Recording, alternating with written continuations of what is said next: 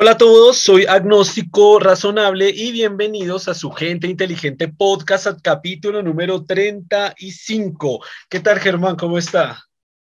¿Cómo están todos? ¿Cómo van? Muy bien, ¿y usted? Ah, ya se queda bloqueado. ya superó la primera barrera, ahora la segunda paila. Ok, quiero iniciar hoy con una bonita noticia que fue publicada en Gente Inteligente Science y me gustó tanto que la publiqué en Gente Inteligente y además en Agnóstico Razonable, qué bonito, la publicamos por todo lado. Y dice, voy a, leer primero el comentario exacto que yo puse en Gente Inteligente Science y yo puse literalmente, Qué bonita noticia. Los hechos contradicen por mucho a lo que aparenta ser una grande comunidad, una grande, entre comillas, comunidad de antivacunas y puse algo como in your face, antivacunas, grupos antivacunas. Eh, ¿Qué dice la bonita noticia a la que me refiero? Dice COVID, Sudamérica, Sudamérica, la región que pasó de ser la peor del mundo para la pandemia a la de mayor vacunación.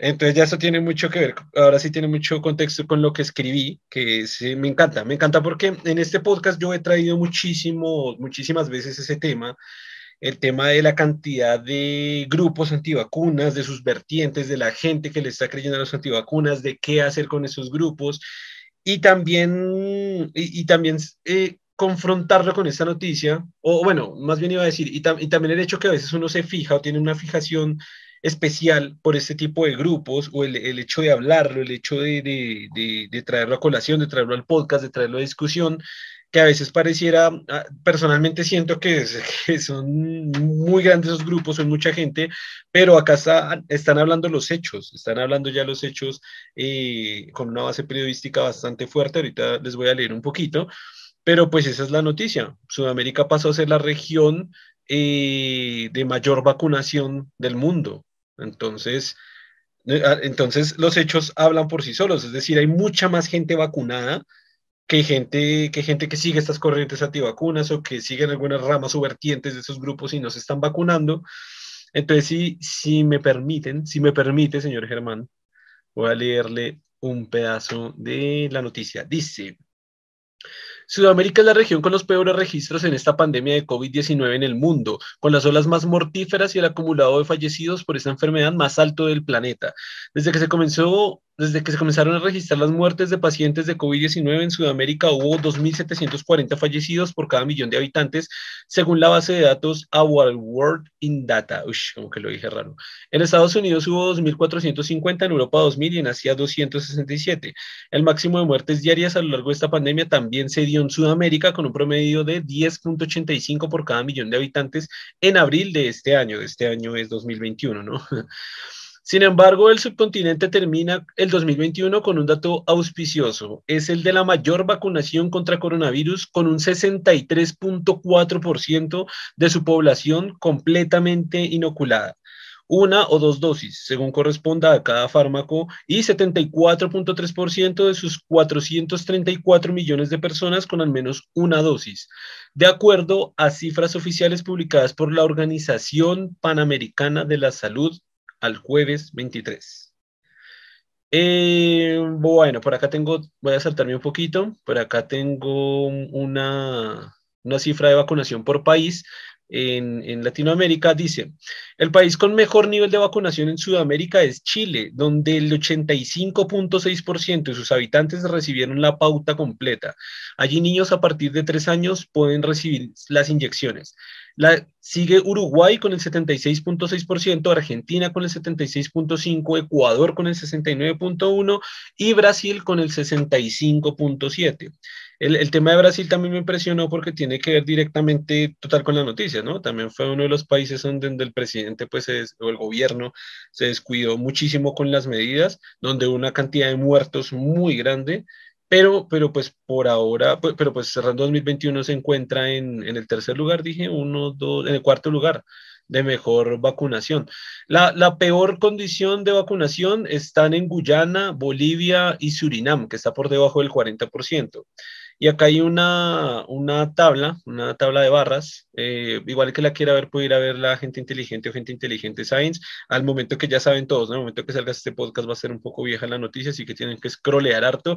Pero bueno, está primera Chile con más del 80 y como 84%, Uruguay, Argentina, Ecuador, como ya dije antes, Brasil, ahí sigue Perú y ahí está Colombia. Colombia está más o menos con el 55%, sigue Venezuela, Paraguay y bueno, ya, ya, ya se dijo también que está de peor Surinam, Bolivia y Guyana. Eh, nada, quería iniciar este podcast del día hoy con esa hermosa noticia. ¿Qué opina usted? ¿Qué tiene que decir sobre esto, señor Germán? Pues lo que sí he escuchado es que realmente pues Sudamérica tiene una tradición de vacunación. Porque es, digamos que tenemos una cantidad de enfermedades donde la vacunación ha sido fundamental. Entonces, pues eh, digamos que no es sorpresivo que la gente tenga más voluntad en vacunarse porque digamos ya tenemos una tradición de de, utilizar la vacunación para combatir una cantidad de, de enfermedades de todo tipo. esa es una, una, gran ventaja. Y además que tenemos la infraestructura, digamos que por esa necesidad de vacunación, también tenemos desarrollada una, una, una logística, una infraestructura como que nos permitió, eh, digamos, eh, generar una vacunación rápida, ¿no? Entonces, esas son las ventajas que tenemos eh, respecto a esta cuestión, ¿no? Pero, pues, eh, quería corregir algo de lo que dijo, o, más bien contraargumentar, y es que, eh, o sea, no sé exactamente a qué se refiere con tradición de vacunación. Tradición suena como, como si fuera una, pues como una tradición, pero pues en realidad en Europa, en Estados Unidos, en Canadá, en Asia también hay un esquema de vacunación completo. Los esquemas de vacunación completo son mundiales. No, no hay, o no sé si usted tiene un dato de que, de que Latinoamérica... por, por ciertas enfermedades propias de, del trópico, eh, digamos que hay una cierta necesidad de estar utilizando planes de vacunación para prevenirlas, ¿no? Que digamos en, en, lugares donde hay estaciones quizá no se den esta, esta clase de enfermedades y por lo tanto pues sí hay vacunación, pero digamos que la vacunación quizás se aplique solo en, en infantes y en, en la población infantil y no, de pronto no tanto en adultos. Puede ser también. Pero como cuáles, porque ahí yo creo que ignoro el tema entonces. O sea, ¿qué, tradición hay para enfermedades que no hay, que hay en regiones tropicales? Porque también se contradice con el argumento, porque ahí está hablando de Chile, Argentina, Uruguay, Paraguay, que son países con estaciones y, y, con fríos pues bastante altos dependiendo de la zona. Y usted está hablando de enfermedades tropicales, como si solo se estuviera refiriendo al Caribe encuentro una segunda bueno, digamos que lo estoy viendo desde la perspectiva de, de, los países que están en, el, en la parte tropical, como Colombia, Venezuela y otros así. Sí. sí, no, no, pues me quedó claro. Pero, pero, pero usted digamos que el argumento inicial con el artículo dijo era que Latinoamérica pues tenía una tradición de vacunación y pues yo dije, pues bueno, pues todos los países, ¿no? Entonces su segunda defensa fue que, en, que pues de adultos se vacunan contra enfermedades tropicales, pero de nuevo, en esos países como que no aplicaría. Bueno, para los países que están en el cono sur, sí, sí no aplicaría. Eh, y, según este artículo, pues los del cono sur llevan la, llevan la delantera. Por lo menos Chile y Argentina están de primero y segundo. Ah, no, ¿qué? Eh, Chile y Uruguay, perdón. O Chile, Uruguay y Argentina, ahora se me acabó de olvidar. De hecho, creo que, bueno, aunque no lo sé, pero probablemente también, la, digamos que, que no tengamos una mayor vacunación, puede ser también cuestión de que no disponíamos tampoco de, de muchas eh, dosis como tal, ¿no? Eso pudo haber, eh, digamos, eh, ocasionado que, por ejemplo, otras regiones, o sea, que por ejemplo Chile y Uruguay y Cono Sur que ten, como que tenía mayor disponibilidad de, de, de, vacunas, pues probablemente por eso tiene una mayor cantidad de población vacunada. Pues, pues la verdad no sé, pues no sé si ha leído también esos datos, porque acá en Colombia por lo menos se ha, visto en las últimas noticias que ya la gente ni siquiera, o sea, los centros de vacunación están solos, van, dos personas, tres personas. Pero no sé si tenga información de que precisamente Chile tenga más disposición de vacunas. Mm. O vacunas, mayor cantidad de vacunas disponibles. Hay, un dato, hay un dato súper interesante que se me pasó por dar, que me parece muy interesante también, y es este. Eh, acá está como por continentes, ¿no? Dice Oceanía cuenta con el 58% de su población inoculada con dos dosis y Asia con el 55%. Último, ese es el dato que quería dar. Último, se ubica África con apenas 8.8% de sus habitantes. Es, es supremamente bajo. O sea, había leído y había visto que era bajo en África y de hecho es una de las razones por la cual surgió Omicron, precisamente por los que no se vacunan. Obviamente no se puede culpar a África porque allí sí que al revés faltan, faltan insumos. Faltan insumos y bueno, también hay unos países que sí realmente les vale verga el, coronavirus desde la parte gubernamental hasta la gente, o sea, todos. Pero, pero, güey, no creí que fuera tampoco como el 8.8%, o sea, están bajísimos, tremendamente bajos el número de vacunados está casi, casi, casi nulo. 8% de la población es nada. sí. y en comparación... Como, si estuviera iniciando la vacunación Sí, sí, sí, sí. Porque, porque, bueno, de nuevo están los, los registros. Por ejemplo, ah, bueno, estamos arriba del continente americano, o sea, este es el como tal de todo el continente en América, eh, cuenta con 59.7% de vacunados con dos dosis o monodosis, y 70% con al menos una dosis, 10 con refuerzos. Aquí de nuevo, Oceanía 58, Asia 55. Uno diría el peor es Asia con 55, pero güey, África 8, o sea, es que no hay punto de comparación, o sea, ahí sí se pasan de vergas. Y claro, ahí sí no, digamos que el problema es que si no se logra una vacunación global, pues las variantes empezarán a, ocurrir cada vez más y finalmente está el riesgo de que alguna variante pueda ya pueda ser casi que ya las vacunas sean ineficaces con esta variante, puede ya ocurrir eso. Y ahí sí ya no habrían, tendrían que, eh, entraríamos en emergencia otra vez porque tocaría desarrollar nuevas vacunas para este nueva variante. Podría ser un problema global ya. O sea, fue curioso porque pensé que iba a ocurrir como ocurrió con la viruela, donde se vacunaron a todos y se logró erradicar completamente la viruela. Es una de las primeras enfermedades que se erradicaron en la humanidad. Aunque creo que existen unas cepas que todavía se conservan para, para investigación, pero digamos que está erradicada por lo menos en, en, en, el ambiente. ¿sí? La población, sí. sí. Además tiene una ventaja, ¿no? Creo que la viruela solo podía Creo que es la viruela eh, es, una enfermedad donde solo puede eh, estar en, en, seres humanos, no, no, tiene otro anfitrión. Entonces, por lo tanto, al vacunarse a todos los seres humanos, pues se erradicó completamente porque no, como que no tiene otro huésped como tal. Por lo tanto, no tiene esa, tiene esa ventaja con respecto a otras enfermedades que tienen huéspedes intermedios y pues es muy complicado erradicarlas por eso. ¿La viruela dice? La viruela sí. Pero yo tenía entendido que todos los virus, o sea, todos son zoonóticos. Porque es, muy raro que un virus se desarrolle de la nada ah, en un humano, ¿no? O sea, de la nada, o sea, de dónde, de dónde muta su propio material genético. Es como si apareciera casi, casi, casi mágicamente. De pronto se especializó hasta el punto de que solo infectaba humanos. Pero zoonóticos, o sea, como sea pues no sé realmente cómo es el origen de la viruela para, para decirles si fue. Googleémoslo, googleémoslo y se lo comentamos aquí a todo el que nos escuche, porque para eso estamos, ¿sí o no?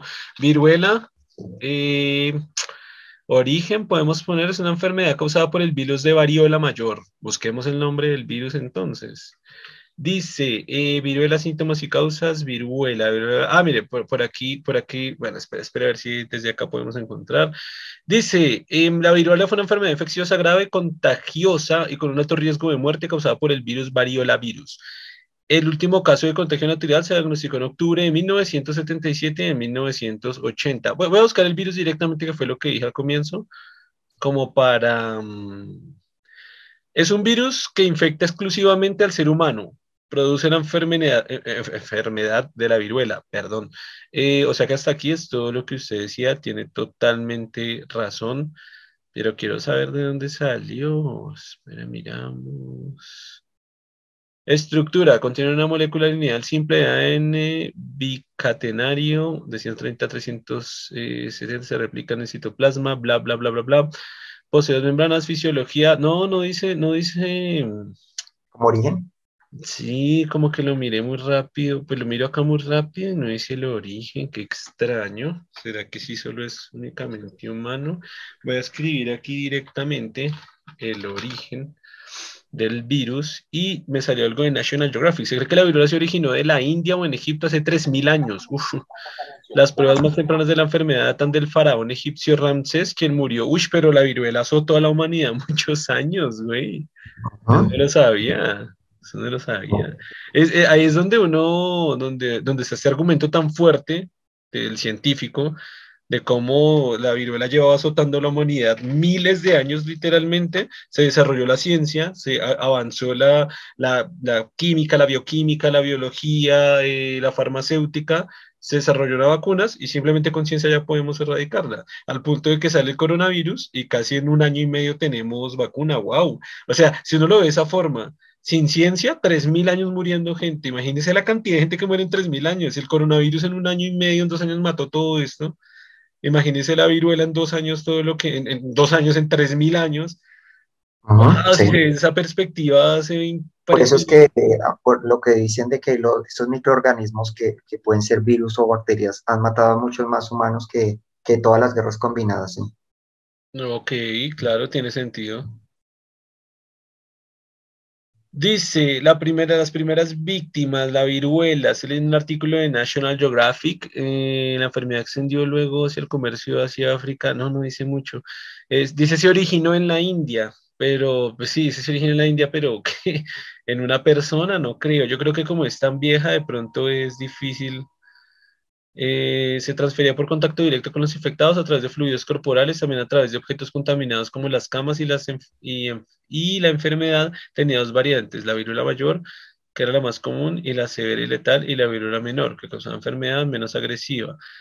Eh, se recibe el nombre del término latín que significa moteado, haciendo la, la, la eh, la viruela figura entre las enfermedades más devastadoras que jamás hayan existido en la historia de la humanidad. Alteró dramáticamente el curso de la historia, incluso contribuyendo al declive de civilizaciones enteras. Se declaró erradicada en 1979. este dato ya lo había leído, pero no, no, no me dice, no me dice, no me dice muy bien. De pronto por lo muy antiguo, porque estaba viendo que Sí. Que surgió en el año 10.000 antes de Cristo, así antigua eso. Antes de la era común. Mm, antes de la era común, sí. Antes de la era común, sí. Entonces imagínese lo antiguo que es eso. De pronto por, eso.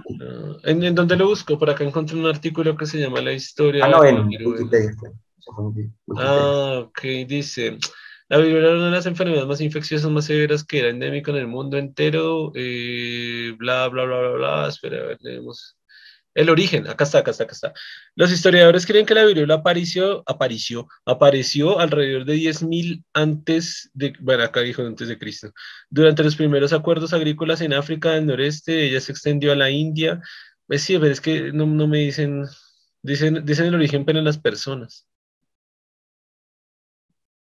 no dice, bueno, nos quedamos ahí sin, ese dato. Sí, porque por lo antiguo puede ser que no se pueda, sea difícil rastrearla, porque si, si, si se convierte en una enfermedad que solo infecta a humanos, ya, ya no, pues no hay forma de encontrar si fue eso, de origen sonótico.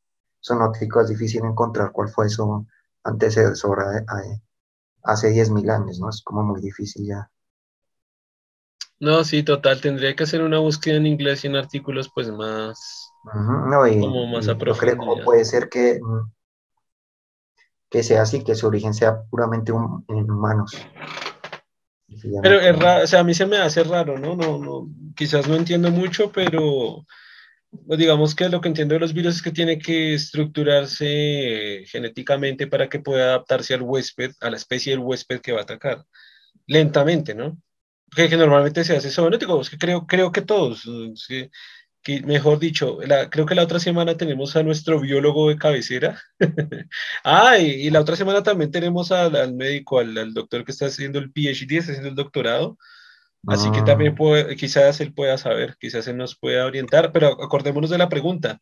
Y así la gente que nos está escuchando nos va a ver en el podcast número, no sé, 40 o algo así, va a ver que vamos a, vamos a traer a un biólogo, que un biólogo que ya estuvo con nosotros, y vamos a traer a un médico que está estudiando su doctorado, que también ha estado con nosotros. Ah, no, no ha estado con nosotros, pero él está en un video del canal, así que vamos a hablarlo con él. Eh, bueno, el día de hoy, eh, ¿quiere decir algo más de ese tema para cerrar? Pues estaba leyendo, mire, se desconoce el origen de la viruela, pero existen evidencias de, su existencia en una época muy temprana, pues se han, se han, hallado restos de momias egipcias datadas del siglo III antes de Cristo. Entonces, entonces, por eso digo que puede ser que no se sepa realmente el origen. Es tan antiguo que es probable que no se sepa realmente el origen. No, yo, yo creo que sí, yo creo que es que estamos haciendo una búsqueda pues muy superficial obviamente porque pues estamos en el podcast, pero yo creo lo que le digo, si, si me hago una investigación en inglés y con artículos académicos, científicos, yo creo que puedo encontrar algo. Pero bueno, voy a dejármelo de tarea para el podcast y acordémonos de preguntárselo a, este, a este, pues a estas dos personas, al, tanto al médico como al... Pues la pregunta si lo que usted, si su afirmación es cierta, que todo virus eh, tiene que... Exactamente. de forma zoonótica o, hay, o pueden existir virus que sean, que solo, que su origen sea propiamente humano. Que, es que es muy raro, es que si usted lo piensa es muy raro, porque, o sea, ya, ya, ya, se supone que ya es humano y se supone que ya tiene la estructura genética para, para estar, para, para infectar de cierta manera las células humanas. Pues, ¿cómo, o sea, cómo va, cómo va, cómo va, no sé, cómo, cómo se vuelven virus y ya es que no, no, no me cuadra, pero bueno, puede, que esté equivocado. Eh, ah, bueno, ahora, ¿quiere decir algo más sobre este tema?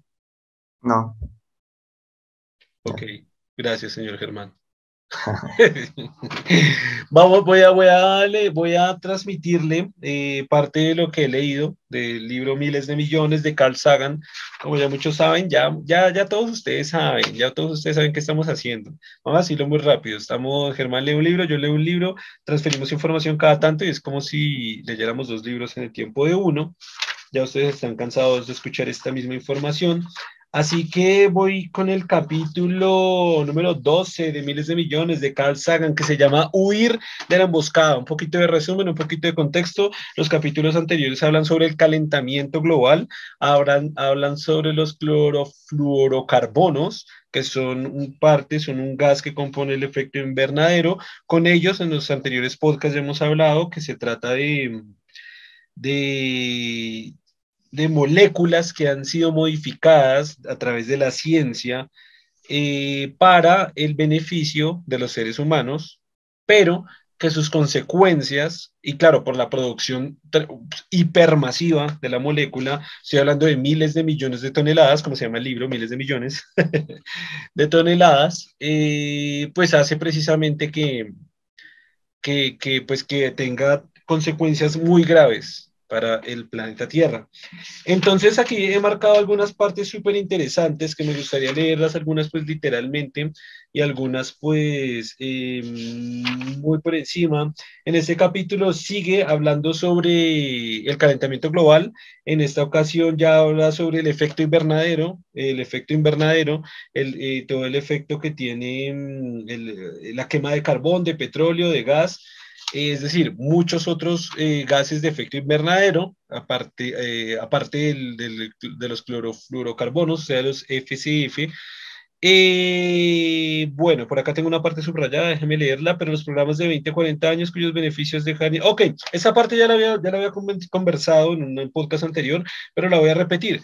Hay uno de los problemas con el calentamiento global y con los gases de efecto invernadero y es precisamente la política eh, que se maneja con ellos. Es decir, gubernamentalmente esto se soluciona, esto se trata desde medidas que se vienen desde el gobierno, desde los presidentes, desde los alcaldes, sobre todo los presidentes, ¿no? A nivel mundial, que mm, hacen eh, políticas para reducir eh, las emisiones de gases de efecto invernadero y al mismo tiempo reducir el calentamiento global.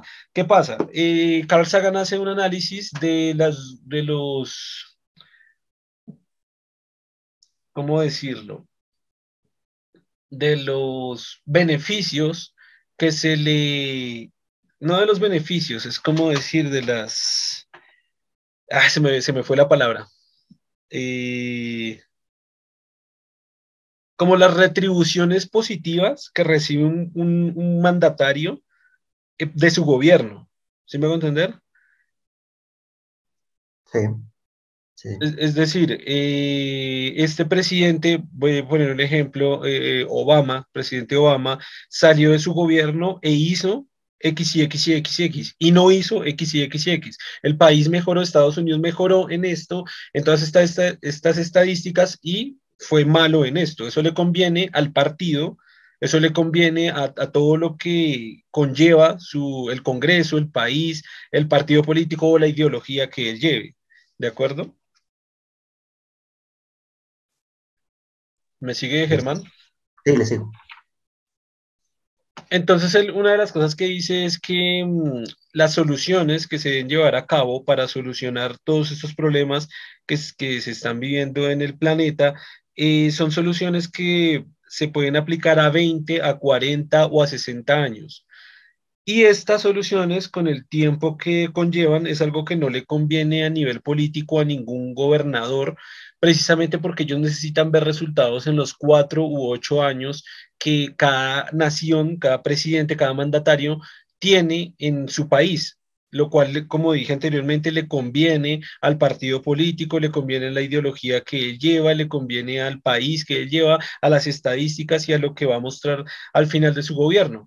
Así que Carl Sagan primero que todo propone que hay un impedimento gigantesco desde las propuestas que dan solución o que podían reducir contundentemente eh, eh, el calentamiento global y las emisiones de gases de efecto invernadero, precisamente desde ahí. es como un primer impedimento que existe de, de, esta cuestión a partir de la, de la política.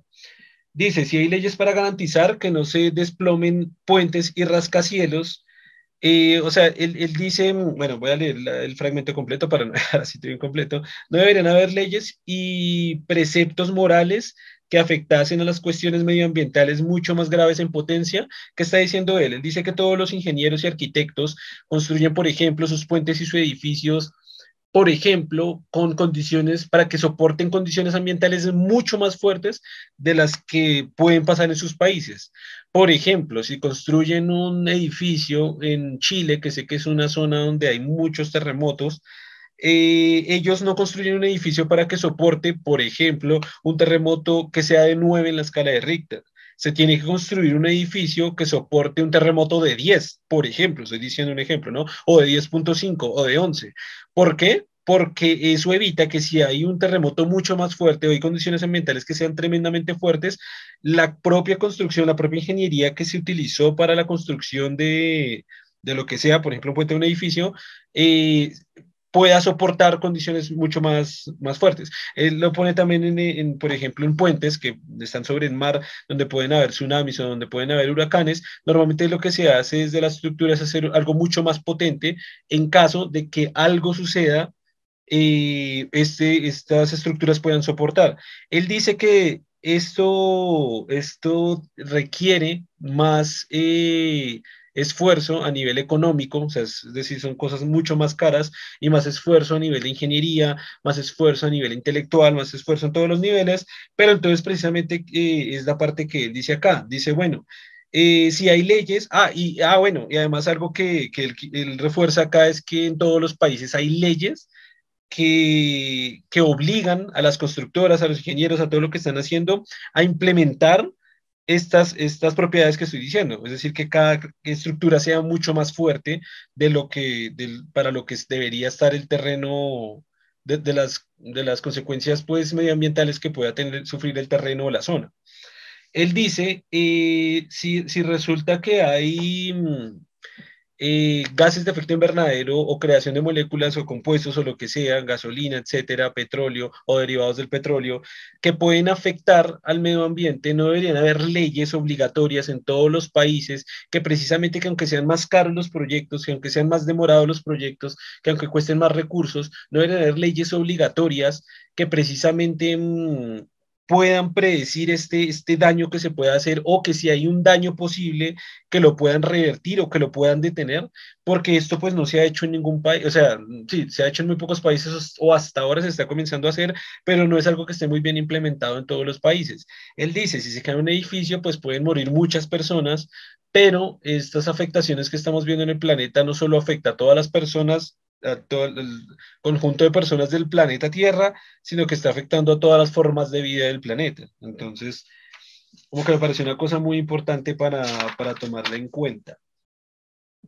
Dice. No sé si él lo menciona ahí, pero sí, muchas de las medidas que usted mencionaba son muy impopulares. Digamos que eh, eso, como lo que usted hablaba de que los gobiernos son de cinco años, ocho años, ¿sí? son periodos muy cortos o cuatro años nomás pues tomar estas medidas son muy impopulares y pues ellos van a evitar realizarlas.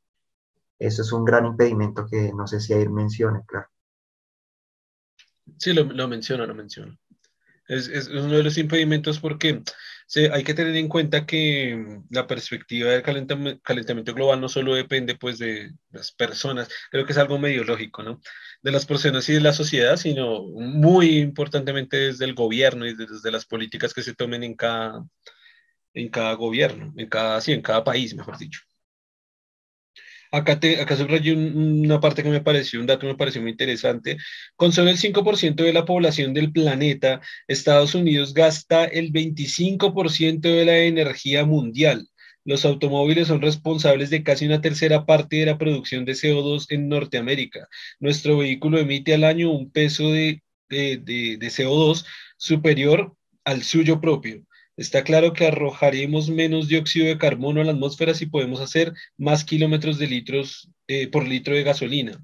Esto lo, lo, está especificando en esta parte del libro porque aquí ya está hablando de la emisión de CO2 que viene a partir de la gasolina, que viene a partir del petróleo y de todo, y, y, y también desde el petróleo con todos sus derivados, también hay unas emisiones de CO2 y una, una cantidad de emisiones de gases de efecto invernadero increíbles, tremendas. Él dice que, por ejemplo, mm, e-, este pedacito que dice acá, les voy a dar el contexto, que dice, eh, está claro que arrojaremos menos dióxido de carbono a la atmósfera si podemos hacer más kilómetros por litro de gasolina. Entonces él dice que se deberían desarrollar carros primero que todo, pues tratar de eliminar los carros que están utilizando pues gasolina. Segundo, pues los que ya están utilizando gasolina, la idea es que se hagan más, que, haya más rendimiento, ¿no? Que haya más kilómetros por la misma cantidad de gasolina. Es decir, misma cantidad de gasolina, muchos más kilómetros. Y solo con eso ya se reduciría, él hace también un análisis, se reduciría brutal y tremendamente la emisión de CO2 que, que se emite a la atmósfera, pero por millones de toneladas. La idea es que él propone que se hagan cada vez carros más eficientes. Hay tecnología ya de sobra para poder hacer carros muchísimo más eficientes, pero precisamente que a, a las empresas, por ejemplo, las eh, petroleras y gasolineras más grandes del mundo, que mueven miles de millones de dólares, miles de millones de dólares en el mundo, eh, pues no les conviene. Entonces ellos tienen influencias políticas, hay corrupción en muchísimos países, eh, tienen lazos, tienen ramas allá dentro del Congreso, dentro, tienen influencia en los partidos políticos y a veces eh, hace que no sea tan, tan fácil. Por ejemplo, hemos visto en el caso de Colombia, y estoy seguro que si nos, si nos están escuchando desde Latinoamérica, eh, saben que esto pasa cuando grandes empresas multinacionales, incluso las propias nacionales, eh, meten sus manos, o los hombres más ricos de cada país meten sus manos dentro del gobierno, dentro de la política, y pues uno se da cuenta que ellos tienen control, un control político que se vuelve ridículo a nivel de lo que, de lo que consideramos política, ¿no? Política, democracia, etcétera. Eh, voy a tratar de agilizar porque, porque tengo hartas partes subrayadas que me parecen muy, muy interesantes.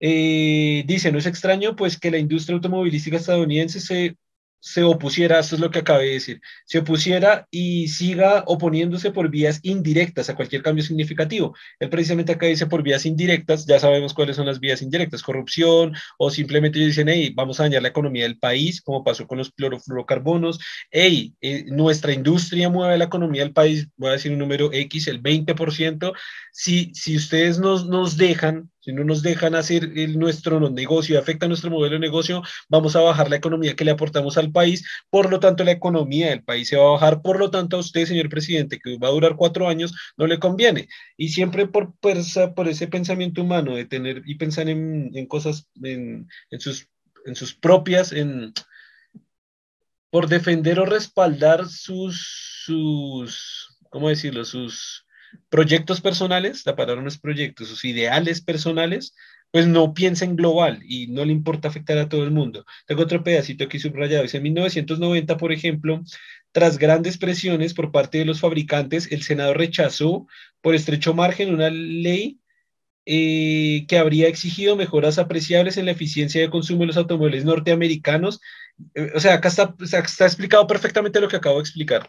O sea, ya el Congreso de Estados Unidos se reunió, esto es en 1990, esto lo dijo en otros podcasts y lo repito acá, este fue el último libro que escribió Carl Sagan antes de morir, así que todo lo que él escribió está basado antes del año 2000, o sea, más o menos en 1998. Lo impresionante, o sea, lo que hace gigante a Carl Sagan es que esto se aplica hoy, a 2022. O sea, esto, esta información que está acá es como si se aplicara para hoy, para el otro año, para dentro de 10 años y para 10 años atrás.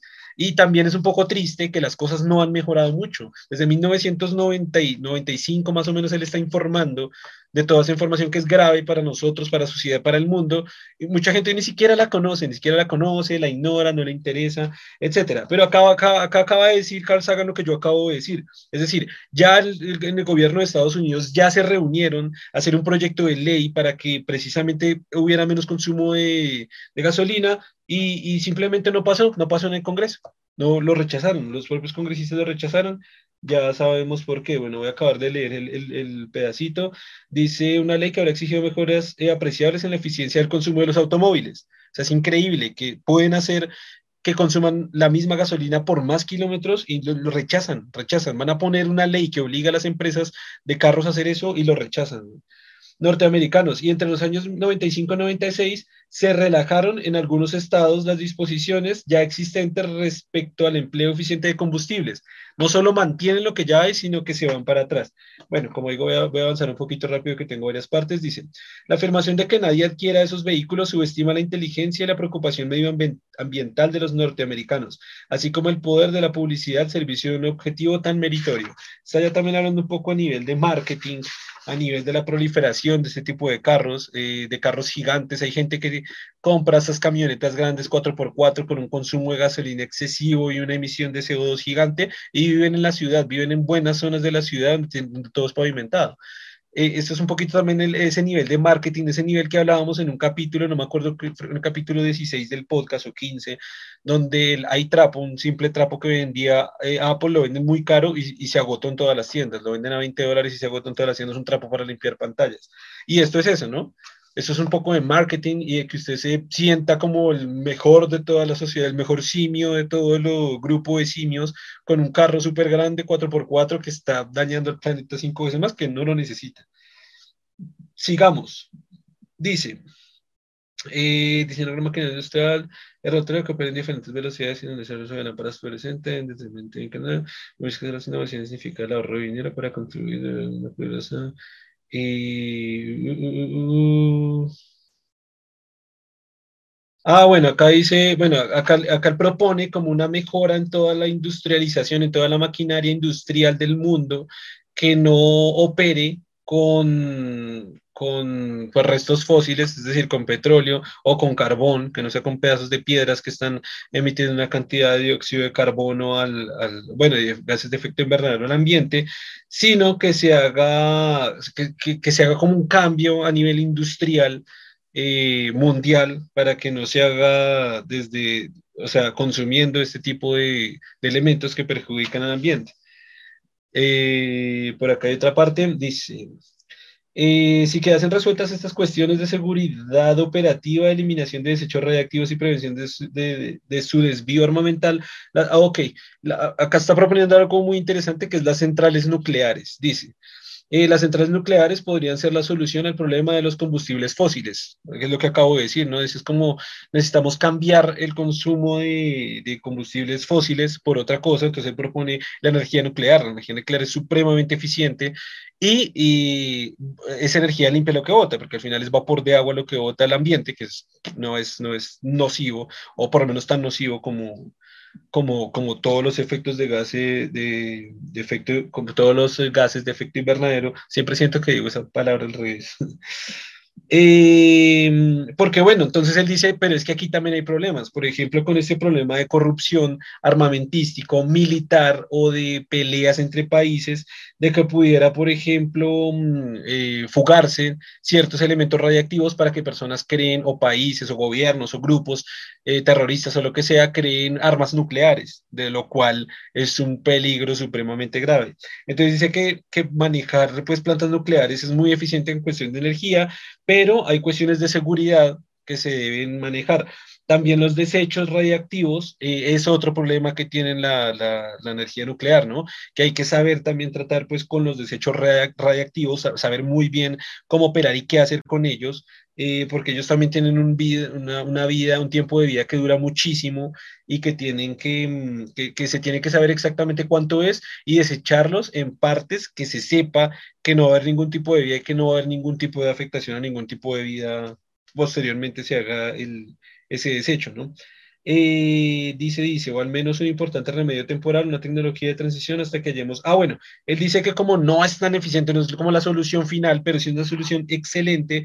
Dice que, mm, que por lo menos es algo que podría ayudar mientras buscamos una tecnología mucho más eficiente, mucho mejor, mucho, no solo más eficiente, sino que haga menos emisión de, mm, de gases de efecto invernadero. Entonces, esa puede ser una solución de transición por lo menos de transición. Em, bueno, ah, también dice... Está diciendo si ha tenido problemas, ¿no? Porque se han planteado la cuestión en, ciertos países sobre, sobre la cuestión de, de, utilizar la energía nuclear por el problema que tuvimos hace poco con Fukushima y otros problemas de, de ese tipo, ¿no? Digamos que no es, tan popular por esa cuestión, ¿no? Digamos que no sé si estaba mirando que el accidente de Chernobyl fue inclusive anterior a eso y no, no lo menciona, ¿no? Eh, sí lo menciona, eh, no lo, no lo he mencionado ahorita, ahorita yo. Ah, pero, sí, sí, menciona Chernobyl, que, menciona Chernobyl. Que, tiene el problema de la energía nuclear, que por eso no ha sido, inclusive otros países que tienen esta tecnología, la, también la quieren desmontar por esta cuestión de estos riesgos que, que se tienen. Entonces, pues, ese es el problema realmente, porque sí, se ha planteado la cuestión y se ve que realmente para tener, para lograr la misma cantidad de, energía que se genera con los combustibles fósiles, la mejor alternativa es la energía nuclear porque realmente es la única que logra suplirlo. Pero el problema que tiene con la energía nuclear es eso, la cuestión de los, los peligros del accidente y el manejo de los, de los desechos que salen, ¿no? el tratamiento de los desechos radioactivos que sale también es un problema. Pues, por ejemplo, acá le leo una parte que de pronto cubre lo que, lo que dice. Dicen, no inspiran confianza la violación continuada de las normas de seguridad por, por, parte de la industria nuclear, la ocultación sistemática de las mismas y los fallos en la exigencia del cumplimiento de las normas por parte de la Comisión Reguladora Nuclear estadounidense. O sea que aquí también está hablando, por ejemplo, cuando habla de los niveles de seguridad, habla también de los niveles de seguridad, no solo de la, de, la apropiación de grupos terroristas o gubernamentales de, de, material radioactivo para crear bombas nucleares, sino de la propia seguridad que tengan las, eh, las plantas.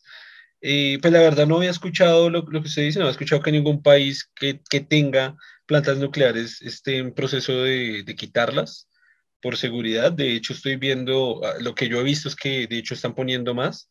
Por ejemplo, acá también pone otro ejemplo, pues estas inquietudes, algunas naciones como Francia y Japón han apostado muy fuerte por la energía nuclear, eh, mientras tanto otras como Suecia, que en un principio la habían autorizado, han decidido ahora suprimirla paulatinamente. Digamos que sí, hay cuestiones encontradas en ese sentido. Por ejemplo, ahí habla de Japón, pero ¿Y Francia? recordemos lo que pasó hace, no hace mucho con el accidente donde creo que esta noción, supongo que, que para el público en general eh, la energía nuclear parece no ser segura.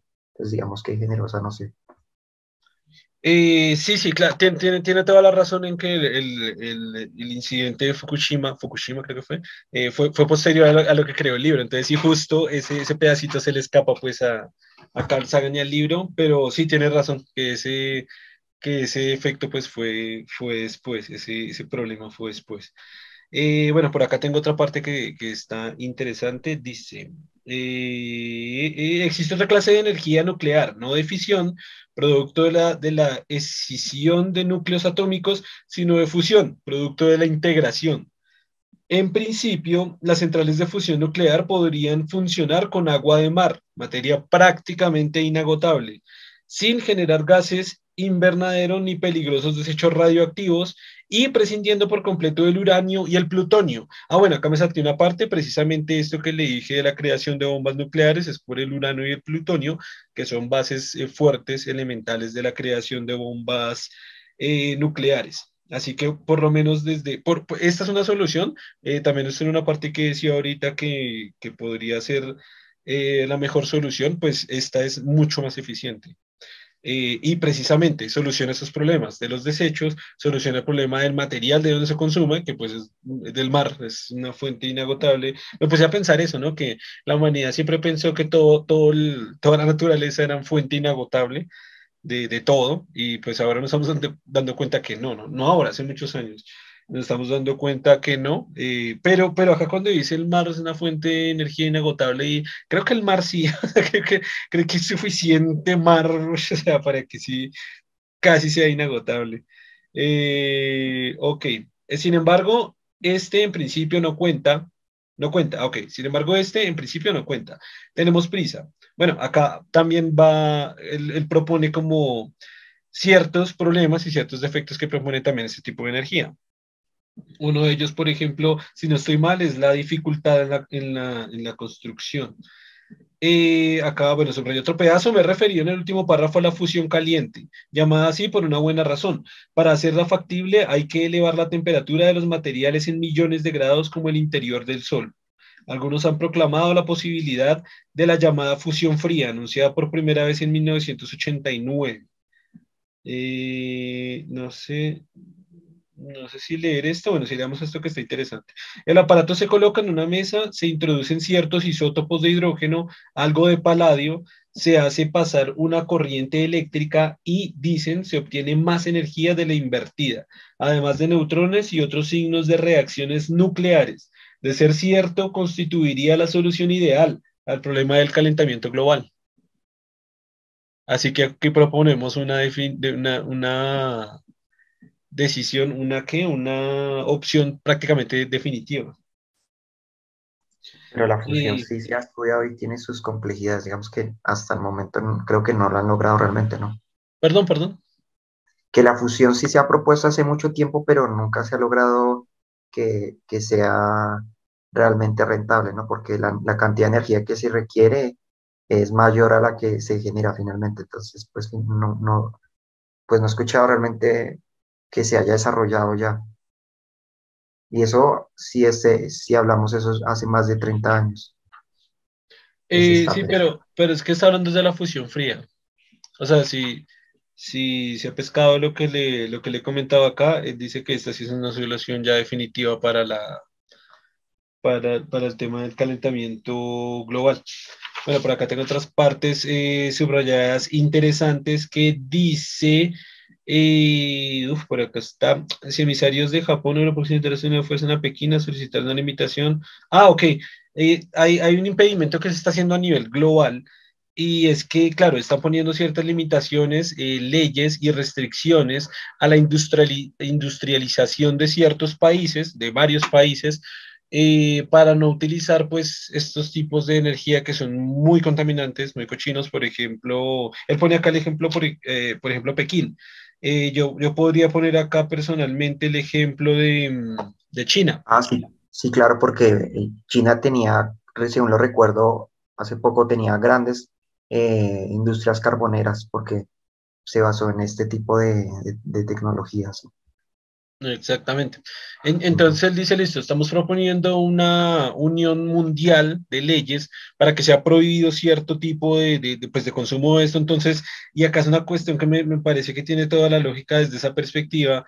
Y él dice, ok, si vamos, por ejemplo, a, dice, por ejemplo, si mandamos emisarios de Japón, de Europa Occidental y de Estados Unidos, van a China o van a otros países, por ejemplo, todos los países en vías de desarrollo, y les dicen, ok, tenemos estas leyes para que ustedes utilicen este tipo de de material, ese tipo de cosas que contaminan demasiado, hay un problema grave y gigante y es que ellos van a decir, ok, ustedes por qué me ponen esas prohibiciones a mí si ustedes no las tuvieron en su proceso de desarrollo y de industrialización? Si fue lo que los llevó a tener una economía muy alta y a posicionarse donde están, un país como China, por ejemplo, que está volviendo tremendamente industrializado y está llegando a esos niveles, ustedes, ustedes con qué cara me van a prohibir a mí esto, me van a prohibir a mí utilizar esto si ustedes lo hicieron. Es, el camino que estoy haciendo lo estoy logrando para llegar allá y ahora ustedes vienen a prohibírmelo porque sí está afectando al planeta, pero ¿cómo me lo van a prohibir? Si yo también estoy, estoy haciendo lo que ustedes hicieron para llegar al nivel económico que ustedes están. Y me parece, o sea, me parece totalmente válido desde esa perspectiva, desde la política. Obviamente no me parece válido desde la parte del, de los problemas ambientales tan graves que estamos teniendo. Pero, por ejemplo, eso es uno de los problemas a nivel político mundial que existen, ¿no?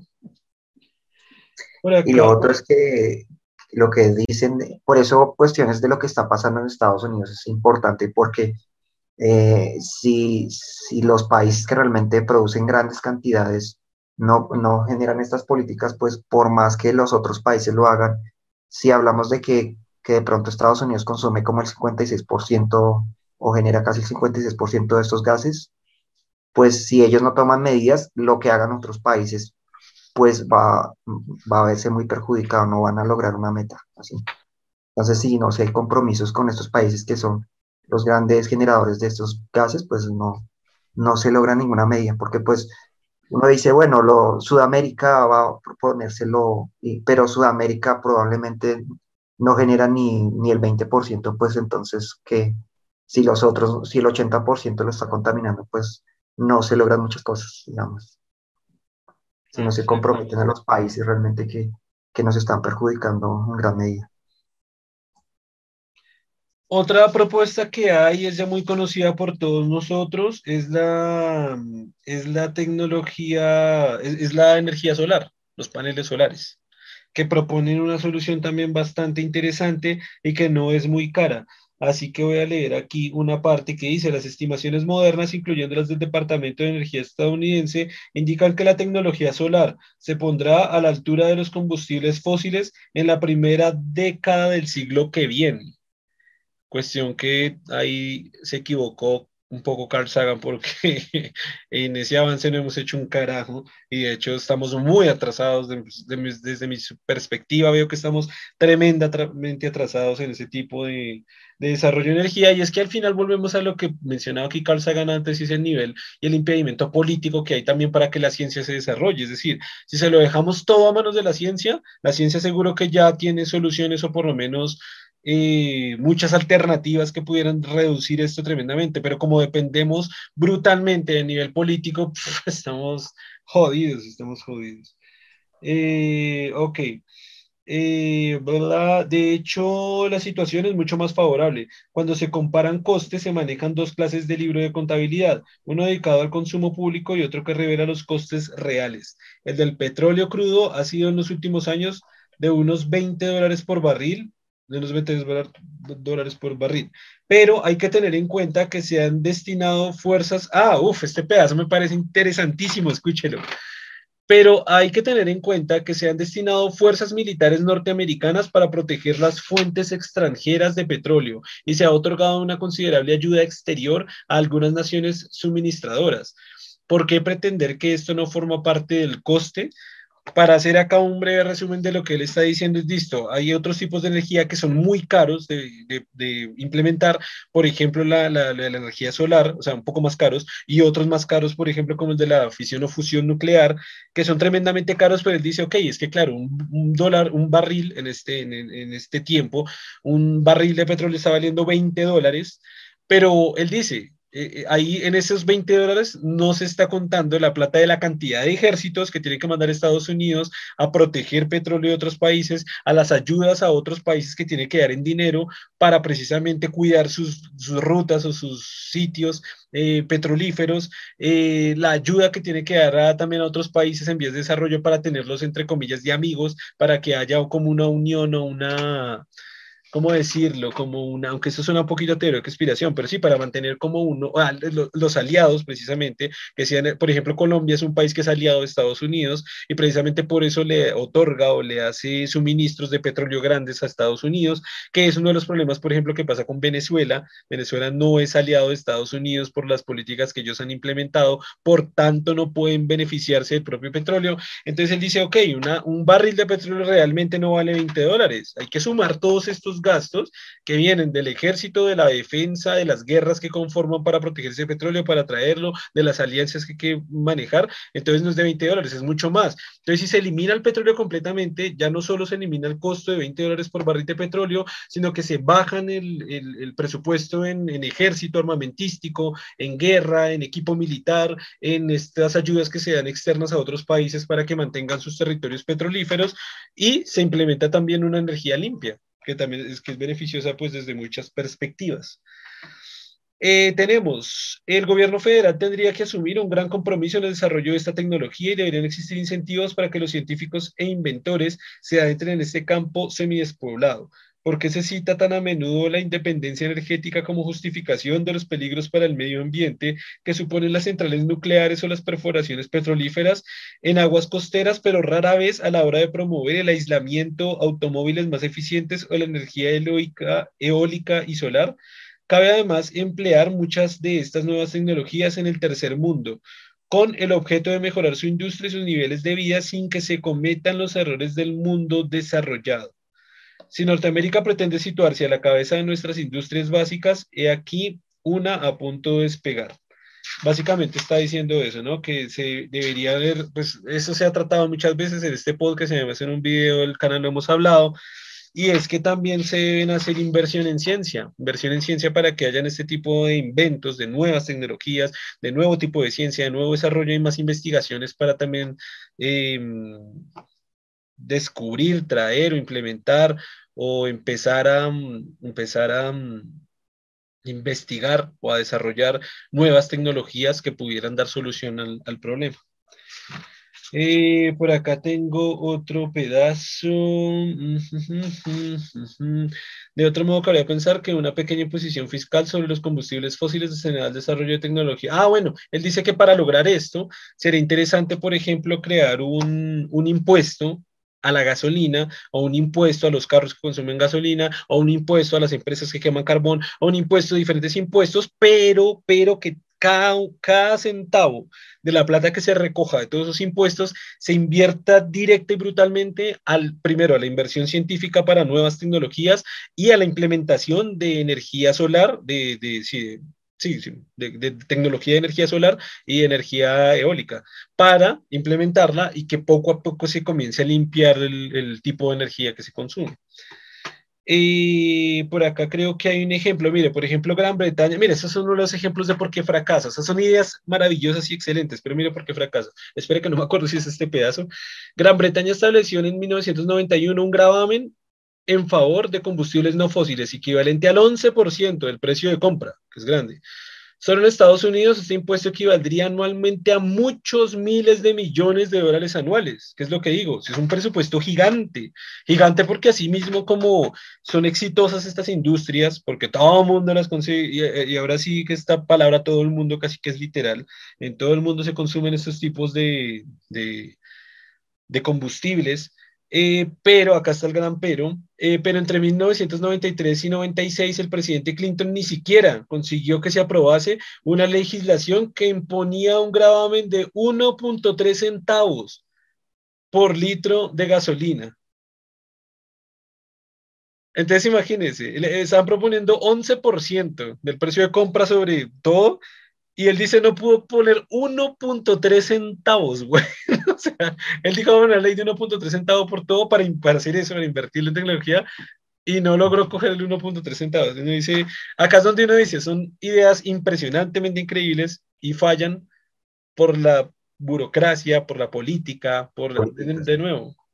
Si fuera en países como Colombia y como en muchos de los países latinoamericanos, estoy seguro, ya todos sabemos la respuesta de qué va a pasar. Se lo van a robar o se van a robar gran parte de eso, o no va a ser ni, para vergas si hacen cuatro torrecitas de, de, de estos eólicos y, y, cuatro paneles solares y se lo roban todos y se lo mandan a la hija en Estados Unidos para que compre Ferraris y muestre el culo en TikTok. eh, creo que iba a decir algo. Ah, no, que es que claro, es que por eso la política es tan complicada. O sea, lograrlo, como la política eh, es fundamental en ello, pues los grandes grupos van a, ellos realmente son los que controlan eh, a estas personas que finalmente lo van a aprobar. Entonces, pues es muy difícil, ¿no? Los lobbies que ellos hacen, eh, la financiación de campañas, toda esa cuestión que ellos están haciendo hace mucho tiempo, pues lo impide completamente. Entonces, sí, ahí este está el gran impedimento, está ahí, ¿no? Acá en Latinoamérica tenemos un ejemplo, muy buen ejemplo, muy asqueroso ejemplo, pero muy buen ejemplo, y es Obredech.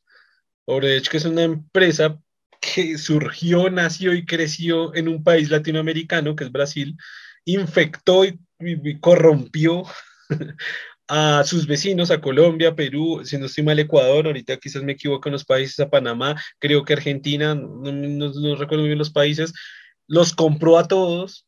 Entonces es muy chistoso, ¿no? Que un país dentro de, Latinoamérica, dentro de Latinoamérica, que es una de las regiones más corruptas del mundo, eh, una empresa surge de ahí y corrompe a otros países que están dentro de la zona de los países más corruptos del mundo y al final, por ejemplo, acá en Colombia pasó, ¿no? Entonces apoyan la campaña presidencial de cierto personaje para poner la presidencia para que ese presidente cuando sea presidente los contrate a ellos, sí, le vale verga la calidad del producto, pero ya como le ayudaron en su campaña gratis, entre comillas, tienen que elegirlo a ellos para sus proyectos, así que parte del presupuesto de Colombia se va para ellos, dedicado a hacer carreteras, hacer no me acuerdo ni qué proyectos, llega a esa empresa a hacer lo que se le dé la gana y se alimenta, es jugando al, al, jugando a la estupidez, o sea, jugando a ellos nos ponen un presidente, nos meten publicidad y como puedan y compran lecciones de todo, suben su presidente, el presidente los contrata a ellos, van a hacer todos sus, carros, sus casas, entonces, ¿qué, ¿qué, está haciendo la política? Y o sea, es que desgracia.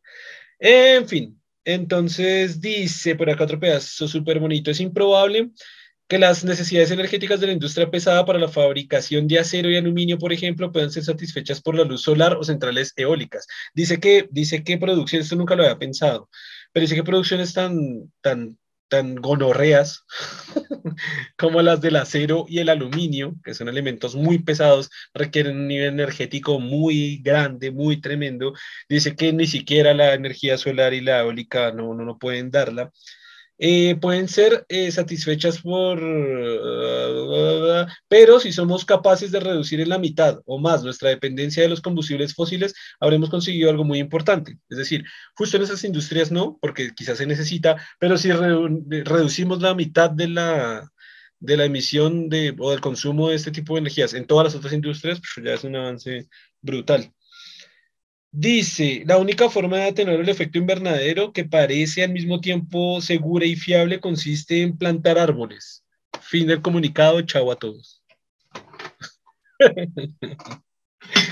Pero no sé cuántos árboles usted requiere para absorber esa cantidad impresionante de, CO2 que se está liberando. Pues él hace aquí una propuesta interesante y dice, al crecer los árboles eliminan el CO2 del aire. Ahora bien, todo se vendría abajo si después los quemamos, es que, es que también nos damos cuenta, si después los quemáramos, lo cual equivaldría precisamente a destruir el beneficio que buscábamos. Ahora sí, acá está un poco de la solución. Los árboles ya crecidos pueden servir, por ejemplo, para construir casas y muebles o sencillamente pueden enterrarse. Sin embargo, la superficie del planeta que deberíamos repoblar para que los nuevos árboles representasen una contribución significativa es enorme, aproximadamente el área de Estados Unidos.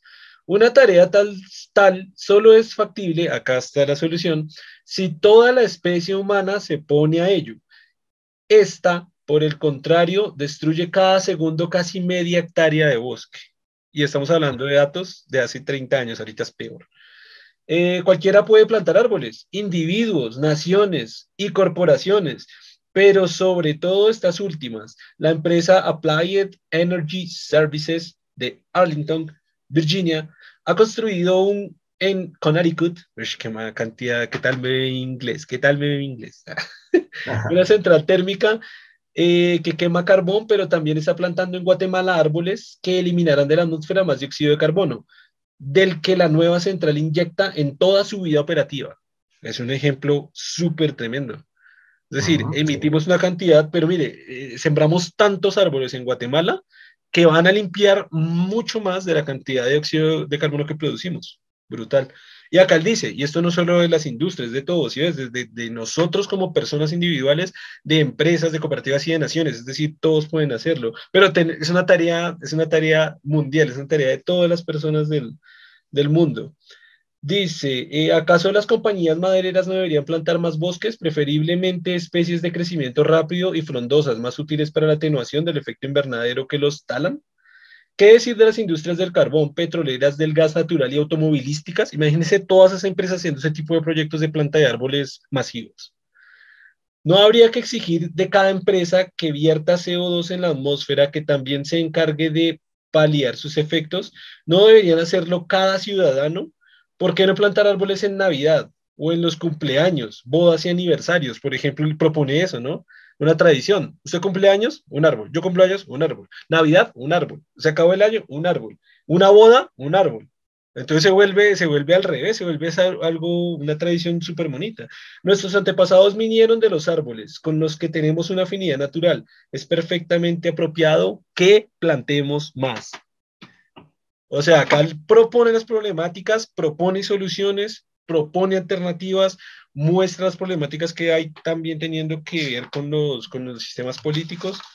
Pero que, ah, no, ya, ya voy a acabar. Dice, esta parte me parece interesante, pero dice, Estados Unidos se produjo durante la pasada década de un consorcio de la compañía de seguros patrocinio de investigación sobre el calentamiento como cosa potencial. Ok. Aseguradoras alemanas y suizas, ah, suizas han promovido medidas para la reducción del vertido de gases invernadero la Alianza de Pequeños Estados Isleños ha apelado a las naciones industrializadas para que hacia el año 2005 reduzcan sus emisiones de gases invernadero hasta un 20% por debajo de los niveles de 1990. Entre, entre el 90 y el 95 la emisión mundial de CO2 incrementó en un 12%. En otras industrias existe una nueva inquietud, al menos teórica, acerca de la responsabilidad medioambiental que refleja la abrumadora tendencia de la opinión pública.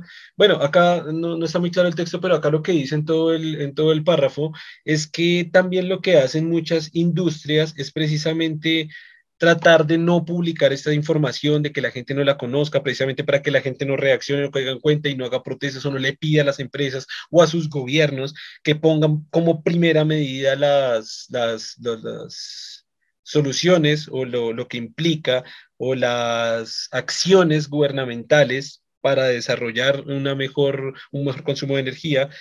Eh, sino que todo lo contrario, lo que hacen es como tratar de ocultar la información, de hecho pagar, eso ya lo vamos a hablar en, un par de podcasts, pagar científicos para que hagan, eh, para que truquen ahí los resultados y digan que no tienen nada que ver con el calentamiento global las empresas, que no tienen nada que ver el petróleo, que tratar de informar. Entonces él dice, es muy curioso porque si hay, una, si hay un mercado que es gigantesco, que gana mucha plata y que sí está haciendo esto muy, muy evidente y tratando de proponer soluciones. Y son las aseguradoras. Él dice, ¿por qué? Porque las aseguradoras están viendo que entre más eh, haya peligro para las comunidades, sociedades, entre más haya terremotos, entre más haya, bueno, los terremotos no tienen nada que ver con el calentamiento global, perdón. De hecho, es un, error que la gente suele creer, pero sí que haya más huracanes, más inundaciones, más lluvias, y más, eh, bueno, de todas estas cosas. Y él dice, hey, esto es más peligro y tenemos que pagar más plata si suceden más estas cosas. Así que sí, nosotros sí sacamos informes y tenemos que sacar informes correctos para decirles, hey, tenemos que subirle a su cuota del seguro porque, mire, hay más probabilidad de que se caiga su empresa, de que se queme, que se inunde. Entonces, las aseguradoras sí están haciendo el trabajo bien, lo están publicando, lo están informando diciendo, eh, el calentamiento es un problema, bájenle, bájenle porque va a resultar perdiendo, sea, la platica, ¿no? me pareció súper curioso eso, algo que nunca lo había analizado, me pareció súper curioso eso. Por aquí ya voy a acabar y dice, obrar con eficacia en esta cuestión será desde luego más difícil que aplicar el protocolo de Montreal y sus enmiendas sobre los CFC, ya lo hemos hablado. Las industrias afectadas son mucho más poderosas, el coste del cambio es muy superior y todavía no existe nada tan espectacular con respecto al calentamiento global como el agujero de la capa de ozono sobre la Antártida. Tendrá que ser los ciudadanos quienes eduquen a industrias y gobiernos. Esto es un mensaje brutal. Esto es un mensaje tremendo. Los ciudadanos tendrán que ser los ciudadanos quienes eduquen a las industrias y los gobiernos, no al revés. No esperar que las industrias y los gobiernos hagan porque están... Eh, sí, ellos siempre van a pensar en sus propios beneficios, en sus dineros, en sus... Y por aquí vamos acabando, dice, carentes de conciencia, las moléculas de CO2 son incapaces de comprender la profunda idea de soberanía nacional. El viento sencillamente las arrastra, pueden ser producidas en un sitio y acabar en otro. El planeta constituye una unidad, sean cuales fueren las diferencias ideológicas y culturales, las naciones del mundo deben trabajar unidas, de otra manera no habrá solución para el efecto invernadero y los demás problemas medioambientales globales. Dentro de este eh, invernadero estamos todos unidos. Es decir, claro, la gran emisión que hay de, de, gases de efecto invernadero, polución o contaminación, que por ejemplo, o smog, que se genera en Estados Unidos o en China, en China eh, va a llegar aquí a Colombia, va a llegar a, a, Chile, va a llegar a Argentina, va a llegar a México y va a llegar a, Alemania, y lo que produce Alemania va a llegar a Francia, y lo de Francia va a llegar a África, y lo de África va a llegar acá, y somos un planeta, somos una unidad, somos una ecosfera y lo que, lo que pasa en un lado afecta totalmente al otro. Y por acá voy a terminar con un último párrafo que subrayé, el último, dice, a menos que resultemos mucho más estúpidos de lo que creo, de las crisis medioambientales de nuestro tiempo debería surgir una integración de las naciones y las generaciones, e incluso el final de nuestra larga infancia.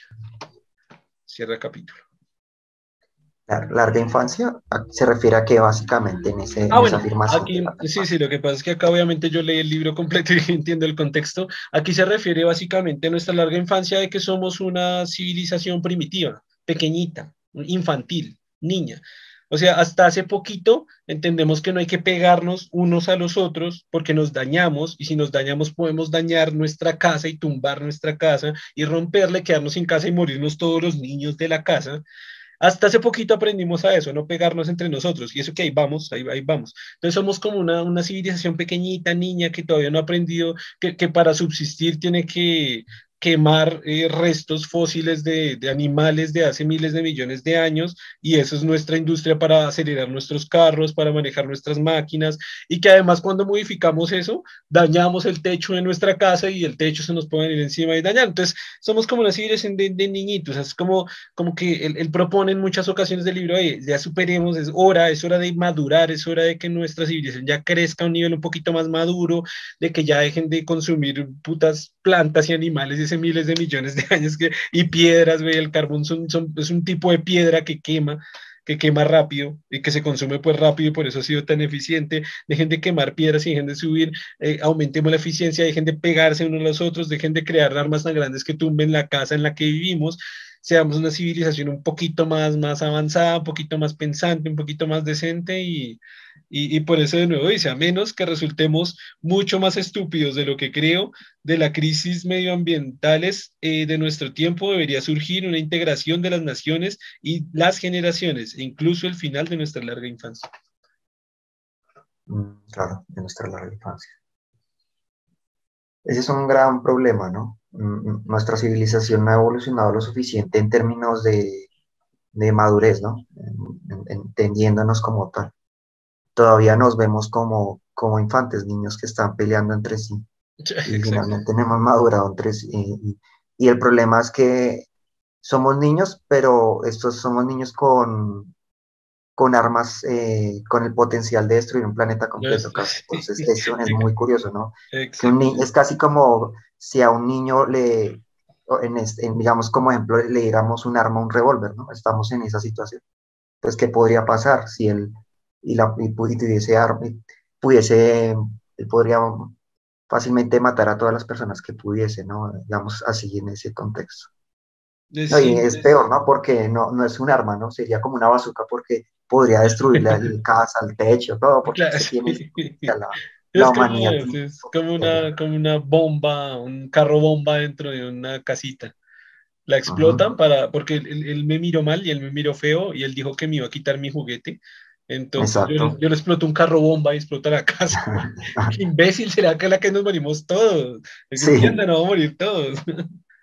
Es casi lo que le digo, como niños con bazooka jugando entre ellos en la casa, ¿no? en, su casa, en la casa nomás. ¿Qué podría pasar, no? Se podría matar directamente porque lo que usted dice, destruyen el techo y el techo se les viene encima, o se les viene una pared encima, cosas de ese tipo. Podría pasar perfectamente. Claro, es como... Y destruir completamente la casa, quedarse sin casa ya quedarían completamente a la intemperie. Es como en, la antigüedad siempre fue por reinos, y, y, sí, en la antigüedad no tan antigüedad, siempre fue por reinos, por países, por naciones, por territorio, en donde yo tengo mi reino y el otro está, tiene su reino. Y si yo hago consumo eficiente de mi reino y mato completamente al otro reino, yo tengo más poder y yo gano y, tengo más territorio y gano más. Ahora, y, y, la gente como que, claro, por eso somos una, una civilización infantil creemos que todavía es así. Entonces creemos que a ah, Estados Unidos ensució en su reino, Estados Unidos es una porquería, pero como ya somos una unidad global, pues ese, ese smog se viene para México y para Canadá y para Latinoamérica y para Europa Occidental y, y, sin, haber, sin haber emitido nada. Y decir, no, ya, ya no significa que si destruyo ese otro reino, yo voy a ser más poderoso y me quedo con el reino del no. Si le, bombo, si le boto una bomba nuclear a México, pues la parte sur de Estados Unidos van a ser con radiación y se van a morir todos los niños y no van a poder concebir y, güey, ¿no? Ya, ya, somos, ya somos una generación, somos un planeta, somos una unidad, somos seres humanos todos. Eh, dejar de pensar en esa, en esa separación de reinos y de países y destruyamos y digamos que la diferencia, digamos, eh, tomando el mismo, como el, el, mismo ejemplo, es como que antes teníamos, ¿qué le puedo decir? Eh, no, cuchillos, como cucharas, y, y, nos atacábamos con cucharas en, digamos, en la casa. Realmente con cucharas los daños que podíamos hacer eran muy limitados, ¿no? Digamos que eh, podía hacer así. Pero en este momento ya tenemos una bazooka y ya el daño que generamos ya no, ya no, es, ya no podemos jugar a lo mismo porque el poder que ya tenemos ya, ya sobrepasó, ya destruimos en la casa, no, no, nos destruimos entre nosotros. El ejemplo que usted dio inicialmente también vale, de cuchillos. Es decir, el niño con un cuchillo pues mata al otro niño, ya lo mató.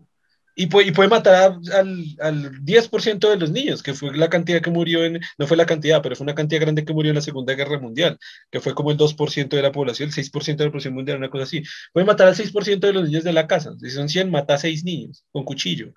Pero, pero lo que, ahora sí lo que usted dice, pero es que ya tienen granadas, bazucas, carros, bombas. Entonces ya, ya no porque si yo mato al 10% de los niños con un carro bomba, se le cae la casa encima, güey. No, no, no, no utilice el carro bomba, no. Dialogue, hablen. Y de hecho hablen para construir una mejor casa, porque, porque por, por hacer, ah, bueno, hay una cosa súper importante que no resalté, dos cosas importantes que se me saltaron que no resalté, esto ya lo voy a decir, sin libro. Una, y es precisamente con esto que acabo de decir, y se me fue la paloma por estar haciendo tanta introducción. espere, espere, espere, espere. Tan, tan, tan. Bueno, voy, voy, con la, voy con la otra parte, voy con la otra parte. Eh, al iniciar el libro, él dice una cosa muy interesante, eh, como la introducción a este capítulo, el libro no, al capítulo, perdón.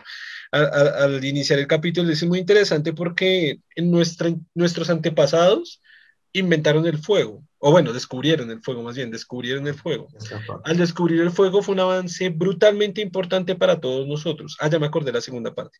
Eh, muy, muy importante para todos nosotros, es decir, incrementó nuestro, mejoró nuestra alimentación, eh, mejoró nuestro bienestar porque nos da calor, eh, mejoró también nuestra, nuestra organización en, en sociedad en, tribal, pero aquí comenzamos, comenzamos a emitir dióxido de carbono, poquito de dióxido de carbono y necesitamos madera para mantener eso, comenzamos a tumbar uno que otro árbol. Entonces eran pequeñas tribus que se movían y daban su cantidad de madera y emitían su cantidad de dióxido de carbono. La cuestión fue también que comenzamos a masificarnos, a ser tremendamente exitosos tan brutalmente que ahorita también estamos sacando nuestra madera sino que la madera es de lo que dice una hectárea por segundo de árboles del Amazonas.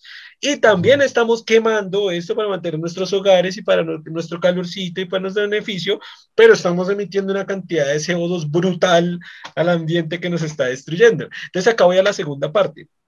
Él dice, y también, también habla de esta, de esta civilización infantil, él dice, nos, hemos, nos dimos cuenta, menos mal nos logramos dar cuenta que las bombas nucleares, que es hacer, esto lo he hablado en diferentes podcasts porque me encanta, es modificar nuestro entorno a nivel molecular, o sea, un nivel increíble, modificar todo lo que, todo lo que tenemos a un nivel de moléculas, transformarlo para eh, destruir a otro país, para destruir al enemigo, que es crear una bomba atómica para mandársela y destruir todo lo que yo pueda.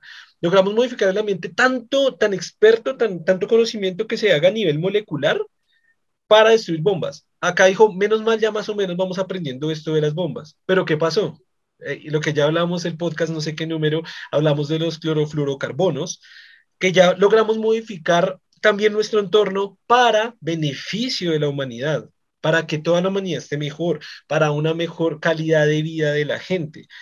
Y también salió como un culo, y también lo hicimos re mal y también estamos destruyendo el planeta. Entonces acá él dice, los seres humanos cuando hacen algo malo, la cagan porque resulta algo malo para el planeta, pero también cuando hacen algo bueno, también la cagan porque también le están jodiendo el planeta. Es decir, no, no hemos aprendido. Y esto lo repitió acá, algo que yo también ya dije en el anterior podcast, en el anterior capítulo.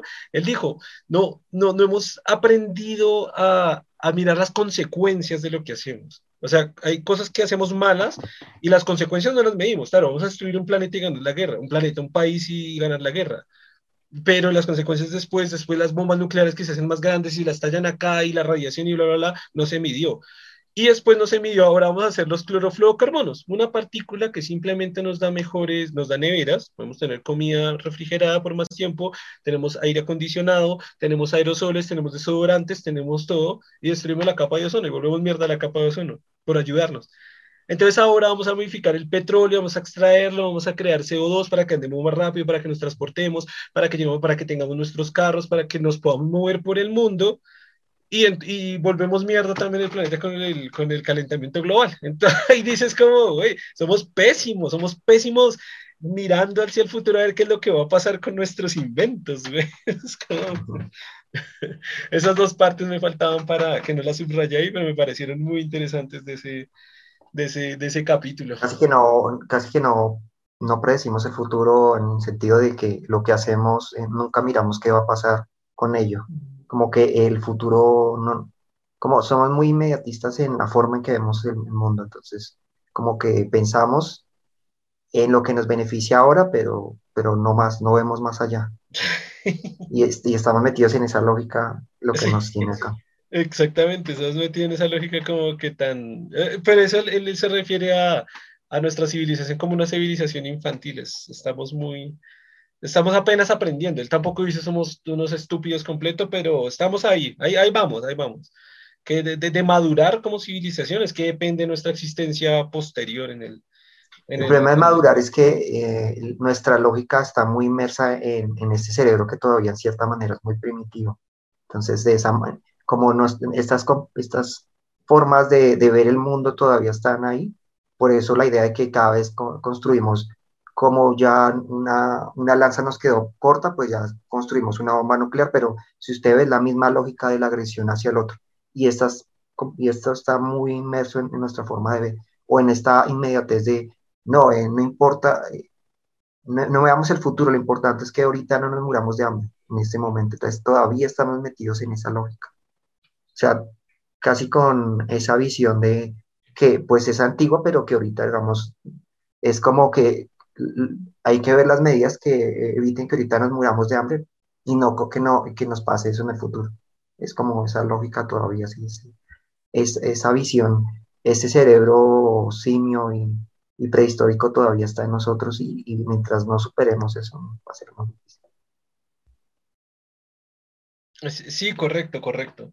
Es como, es como, o sea, igual tenemos dos opciones, es decir, ya, ya tenemos este cerebro, ya, ya este cerebro es el que tenemos, con este cerebro hemos llegado a donde estamos y ya simplemente hay dos opciones, o, o maduramos como civilización y aprendemos a no matarnos y aprendemos a, a, ver qué hacemos con el calentamiento global, a ver las, las, los efectos que puedan tener nuestros inventos, o seguimos matándonos o seguimos sin prever lo que tiene, los efectos que va a tener nuestros inventos, o seguimos con gobiernos políticos, seguimos dependiendo absolutamente de la política y cero de la ciencia, seguimos eh, viviendo a un nivel de, de, corrupción, de vivir por nuestros propios intereses, a vivir con una ignorancia científica o que no importe los argumentos y conclusiones científicas que demuestran, por ejemplo, todo este tipo de cosas, y no maduramos, no maduramos como civilización y nos extinguimos. O sea, tenemos este cerebro y estamos dispuestos, hay dos soluciones, como quien dice, solo hay dos, dos soluciones posibles. O maduramos como civilización, crecemos y dejamos todas, esas maricadas en las que andamos, o nos extinguimos como civilización. Chao, no, no, hay más, no hay más especie humana. ¿Por qué? Por la forma de pensar de que los gobiernos quieren quedarse todos para ellos mismos, de, de, de cumplir sus propios intereses, sus partidos políticos, sus propias empresas quieren es ganar más plata para sí mismos y sus familias. Y una civilización así, pues no, es, es casi selección natural. Una civilización así no está, no, no, puede llegar a un futuro, no puede vivir, no puede vivir más allá de su propio planeta, no puede vivir en un futuro, no puede permanecer en este universo. Y si es así, pues bueno, es, nuestro destino. La otra opción es que recomencemos en el sentido de que mm, finalmente lleguemos a una crisis tal de que nos lleve a, a que no eh, exterminemos una gran parte de la población y la civilización tenga que como que un poco reiniciar, ¿no? Como salir de las cenizas un poco. Es como la otra opción, ¿no? Digamos que no la idea de la extinción completa, sino una idea de extinción parcial, ¿no? Donde una gran parte de la población se extinga y, y la otra población que logre sobrevivir, pues tenga que recomenzar, es como la otra opción. Así como dice que recomenzar otra vez con, con palas y picos otra vez. Como pues sí, exacto, sí. Sí, es algo que alguna vez también pensé, me parece bastante, sí, bastante acertado. Que, y, y, creo que lo hablamos en un podcast, no estoy muy seguro, porque di este mismo ejemplo que voy a dar, y es el ejemplo de Futurama, que si usted ve así como, como lo que pasó en el año, del año 2000 al año 3000, que es cuando viaja Fry, como que la civilización crece, crece, crece, hay edificios, hay tecnología así grande, y llegan los extraterrestres así como que destruyen todo y -huh. dejan todo así tierra y ya nada de armas, nada de tecnología, y como que de ahí para arriba otra vez los humanos tienen que crecer y crean otra super civilización, y otra vez llegan los extraterrestres y destruyen todo, -huh. y ya como que ya finalmente sí pueden crecer y crear al, al mundo en el que llegó Fry, ¿no? Que es como el protagonista. Pero entonces sí, es un poco así, ¿no? Como que pase algo por el tema de efecto de calentamiento global o algo, se destruya, pues se muera una gran cantidad de población mundial y sí tenga que comenzar desde más abajo. Y quizás ahí sí sabiendo, ah, ok, vivimos con gobiernos políticos eh, corruptos y empresas y corporaciones y multimillonarios y siempre hicimos caso y favor a ellos quizás se piense con, ok, quizás debamos escuchar y pensar más en, escuchar más a la ciencia, pensar más en términos científicos, eh, basarnos más en, los, en, las prácticas científicas. Claro, pero lo que le digo de si todavía este pensamiento muy simio está muy inmerso en nuestra civilización también puede ser complicado, ¿no? Sí, vuelve a ser igual. Porque, sí. O sea, la ciencia, que algunos piensen de esa forma, no, no importa porque es la mayoría la que finalmente va a llevar la rienda. Entonces, pues que sería muy complicado, ¿no? O sea, que volvernos un poco menos irracionales en nuestra forma de actuar sería bueno. Menos... ¿Menos racionales? No, menos emocionales. No, menos irracionales. Ah, menos, sí, sí, sí. Sí, sí o sea, que y, y un poco, y, y, no sé si menos emocionales, pero lo que llamo para, para, esto vamos a traer teorías o más bien tesis que hemos hecho en otros podcasts para implementarlas en esta y es no, no menos emocionales, sino con un mejor control racional de la, de la emocionalidad, -huh, de las de emociones. A, a, nivel, a nivel colectivo, a nivel individual y a nivel colectivo. O sea, a nivel de que, de que no elijamos el político que se llegó allá por sus propios intereses, para sus propios intereses, sino que colectivamente seamos capaces de elegir una persona que también piense en el colectivo. Wow. Que, que no, que, que no manipule de la misma manera que lo hacen todos, ¿no? Con, con estas claro. pasiones irracionales. Es, es, Digamos que dejemos de pensar en esa. En son esa dos forma. cosas, que no manipulen de esa manera y que no nos dejemos manipular por el primero que aparezca y por el primero que hable bonito. O sea, lo que yo siempre dije alguna vez, para ser político usted lo que necesita tener es un, un, muy buen control emocional de la población. es decir, mover emociones que es lo que yo siempre he dicho, sé que en, eso lo hablamos fuera de podcast, yo personalmente creo que no serviría para ser político porque yo no hago control, yo no sé cómo hacer con, con emociones, yo sé más es dar ideas más desde, la, desde el raciocinio, más desde la ciencia, desde la matemática, desde la estadística, desde los diferentes campos de la ciencia, física, astrofísica, neurobiología, biología, y yo sé más dar es datos argumentales, más, más datos racionales que emocionales. Yo no sé impartir, o creo, o, o quizás soy novato, quizás apenas estoy aprendiendo, quizás soy apenas sé dar datos o, información con una carga emocional, pero yo mm, soy mejor, me considero mejor dando datos o información con una carga racional y eso lo pueden ver en el canal diagnóstico razonable, no es algo de ocultar, no es algo de que, ah, en serio, si usted mira el video del agnosticismo, del deísmo, que son los más famosos, del ateísmo, o por ejemplo la, el documental que hice con el Canal 13, o la conferencia, son datos muy bien estructurados argumentalmente, racionalmente, a nivel de,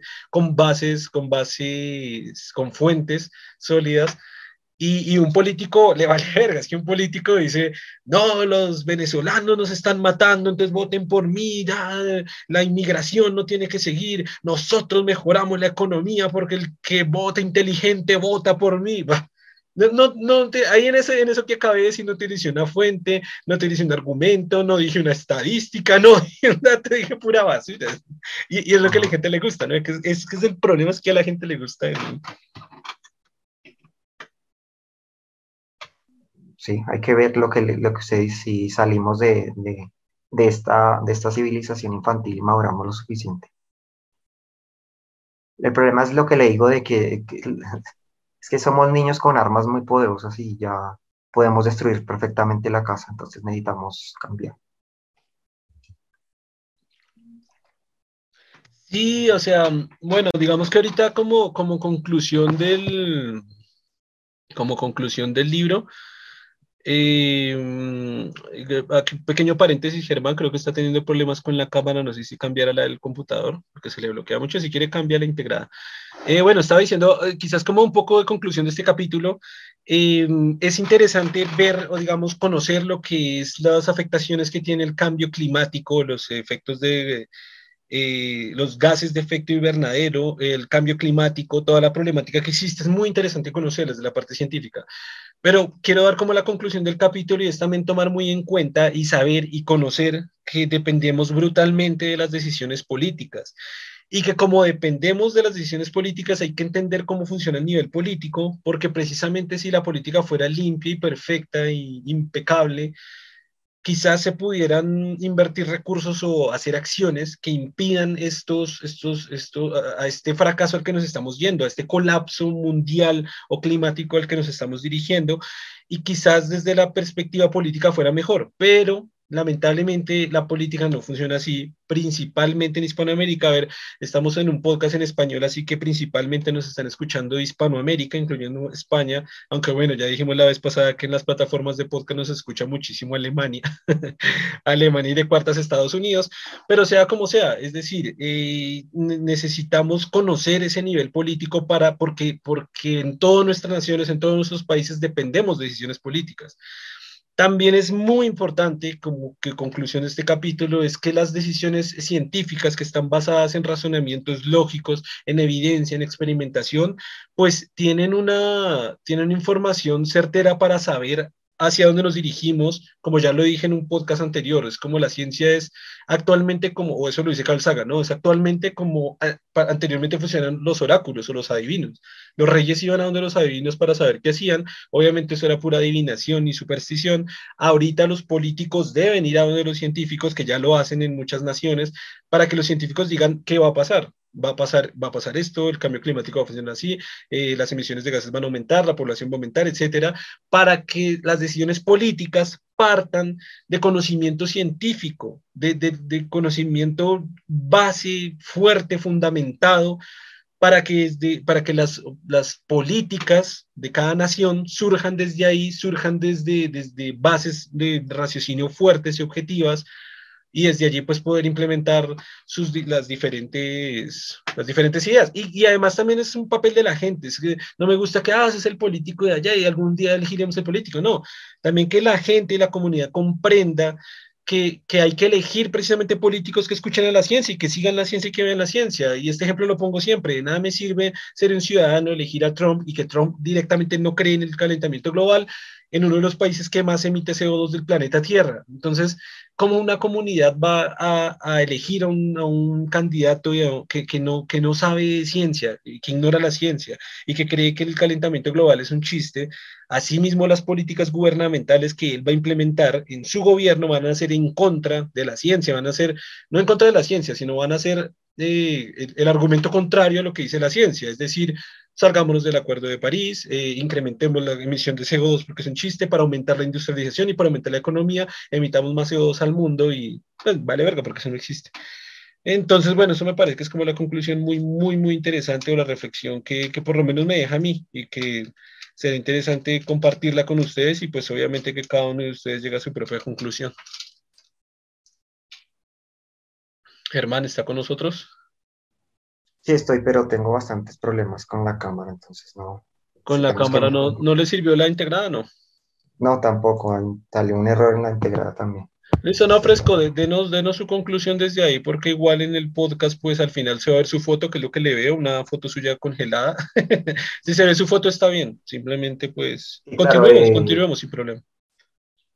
No, claro, eh, y, es muy problemático que en lugar de, de, estar madurando todavía tengamos esta noción de estos, digamos, de esta radicalización en el discurso, de esta manera de, de, ver el mundo así más por pasiones que por, por ideas racionales. Entonces, digamos que se, se, se, está volviendo más complejo en el sentido de que si, si la política realmente es la que va a llevar a cabo estas eh, tiene que generar las propuestas y, las alternativas, pues va a ser muy difícil cambiar la noción. Digamos que la, por lo menos está en nuestra, en nuestra cultura actual la, idea de la emergencia climática y por lo menos ya se ve como una realidad, ¿no? Digamos que ya no se puede negar. Digamos que ya la tenemos en, en, en, las ideas y en lo que se está planteando los gobiernos, por lo menos está la idea pues la realidad de que se vayan a implementar eh, las acciones pertinentes, pues estará, habrá que ver si ocurre o no, pero por lo menos está la idea. Entonces puede ser que finalmente sí se, se generen las medidas. digamos que uno ha escuchado eso en, los gobiernos europeos, pues la, idea de reducir la cantidad de, de dióxido de carbono que emiten las industrias, digamos que sí hay ideas que se están circulando y por lo menos se están generando las propuestas, pero finalmente va, el problema es el tiempo que yo veo. O sea, que finalmente se den las, las soluciones, pero ya, ya esté el, el, incremento de temperatura ya esté comprometido. Entonces, digamos, ya, eh, listo, se hicieron las soluciones, pero va a incrementarse la, la temperatura global en 6 grados, 7 grados. Ya quién sabe si con ese incremento estas soluciones que se van a implementar ya sean oportunas problema es lo oportuno de, de las medidas. Como no se ven los resultados ya, no es como, como ocurre con otras, otros problemas donde usted ya ve los problemas y, y las soluciones se, se, ya se piden. En este caso, como todavía no se ven, digamos, ya los problemas todavía no se ven tan de forma tan evidente, pues puede ser que se postergue y se postergue. Pero bueno, hay que hay, como dice, hay que tener la, la idea de tenerle fe a la humanidad, será decir. será decir, pues creo que será decir también. será decir porque, bueno, que sí, digamos que usted dice, ok, en el, en el, ya se tiene la idea, pero a Trump lo, lo eligieron hace nada, hace cuatro años. Entonces, como que si se tiene la idea, en el mundo se habla, ya la sociedad lo conoce, pero imagínese, así como dijimos en el capítulo que hicimos con Manuel en aquella ocasión, si, si, si, si hay gente terraplanista y si hay gente antivacunas, hay gente de toda. hay un montón de gente que no cree en calentamiento global, hay un montón de gente que no está segura si es verdad o no, hay un montón de gente que le vale verga, hay un montón de gente que... Eh, así como hay una frase colombiana famosa por ahí que dice la ignorancia es atrevida, pues creo que en este caso aplicaría bastante, digamos.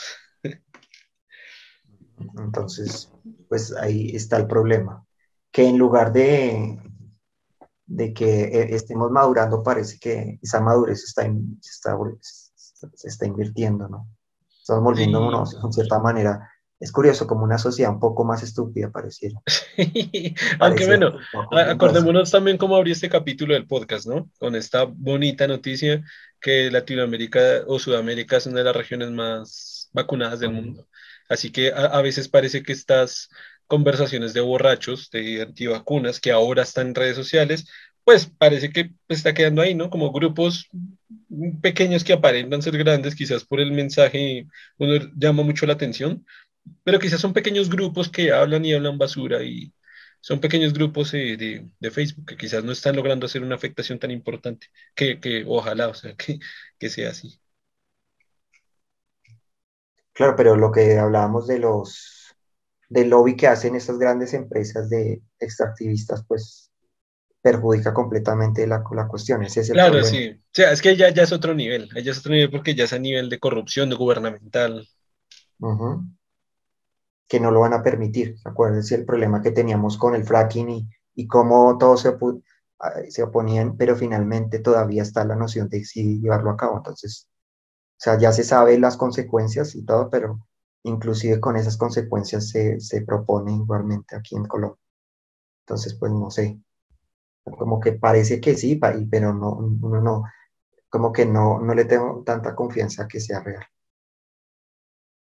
Total, totalmente, güey. No, me, me, estaba pensando ahorita en una reflexión que, no, ¿sabe qué? La, la, voy a hacer directamente acá en este capítulo. O sea, me, estaba hablando y me estaba llevando con esto del fracking justamente. Eh, voy a hacerla ya porque me surgió ya y, y, voy, a, voy a lanzarla tal y como me surgió hace muy poco tiempo, hace muy pocos días. Estuve en un río en la zona eh, de, del llano, zona más o menos occidental de Colombia y disfruté mucho de, unos ríos muy bonitos que hay por la zona. Eh, había muchísima gente, eh, todos estábamos disfrutando del río, bañándonos. Y no sé, estaba justo llegando a una reflexión ahorita que usted acabó de decir del fracking, como que me llegó así, eh, porque de hecho acá en Colombia estuvo esa discusión grave sobre el fracking y sobre implementarlo o no implementarlo. tengo entendido, ahorita no tengo el dato exacto, pero sí que ah, no sé si puede ir buscando ahí mientras voy, voy hablando eh, la cantidad de agua que se necesita para, para sacar esta, pues para llevar la técnica del fracking, para sacar estos últimos extractos de petróleo de las últimas rocas más profundas de las zonas petrolíferas. No conozco el dato exacto, pero sé que es una cantidad de agua brutal, es una cantidad de, de litros y litros, de miles de litros, no sé si por segundo, por minuto, que hay que inyectarle a esta, a esta técnica para sacar estas últimas, estas últimas cantidades de petróleo me puse a pensar esto, ¿no? Me puse a pensar que, estos ríos tan bonitos en los que estamos y llega simplemente una petrolera, alguien con mucho poder, que también depende de, un multimillonario de alguna parte del mundo, que llega, quizás paga, quizás es corrupto y quizás compra esos gobiernos súper corruptos latinoamericanos que se dejan comprar con cualquier estupidez de, dinero. Eh, pagan un poco de dinero, montan su, su técnica allí eh, como tienen, necesitan tanta agua, simplemente desvían el río, dicen aquí tenemos toda el agua, aquí tenemos toda la materia prima, botan toda esa agua eh, y al final es, o sea, es triste, es triste que un recurso natural del cual podemos disfrutar nosotros como colombianos teniendo nuestros recursos hídricos acá en Colombia, pues se dirija a la extracción de fracking de un señor multimillonario, un loco multimillonario que viene con su empresa y, con toda su tecnología sacar ese fracking, a destruir el río y que después se va con miles de millones de dólares más, con una cantidad de petróleo que también es nuestro, que también es un recurso nuestro, destruyendo el río que también es nuestro y, y dejando pues sin, sin, o sea, destruyendo también un montón de vida, ¿no? También dejando sin, sin suplementos hídricos a la cantidad de animales que se alimentan del río, sin dejar sin diversión a la gente que se baña en ese río, a las, a las, a las comunidades que viven al lado del río y que viven del río también las están condenando a, a vivir sin el río y simplemente pues por, por el capricho de una sola persona. Y, y de todas las personas que trabajan ahí, y de lo que compone como tal la empresa y del sistema económico y capitalista que lleva a esta persona a empujarse a sí misma para conseguir más dinero y taparse en dinero, también parte de los gobiernos corruptos que también por recibir su propio dinero, precisamente para mandárselo a su hijo, para gastárselo él mismo y, y vivir toda su vida después en un país europeo o en Estados Unidos, le vale verga a la gente de esa comunidad, los animales de esa comunidad, la biodiversidad de esa comunidad y de esa comunidad y al fin destruyen el río y no sé, me parece como una reflexión muy interesante de hacer en este momento justo que usted de eso. la investigación y sabe algo interesante que encontré, todos los artículos hablan a favor del fracking.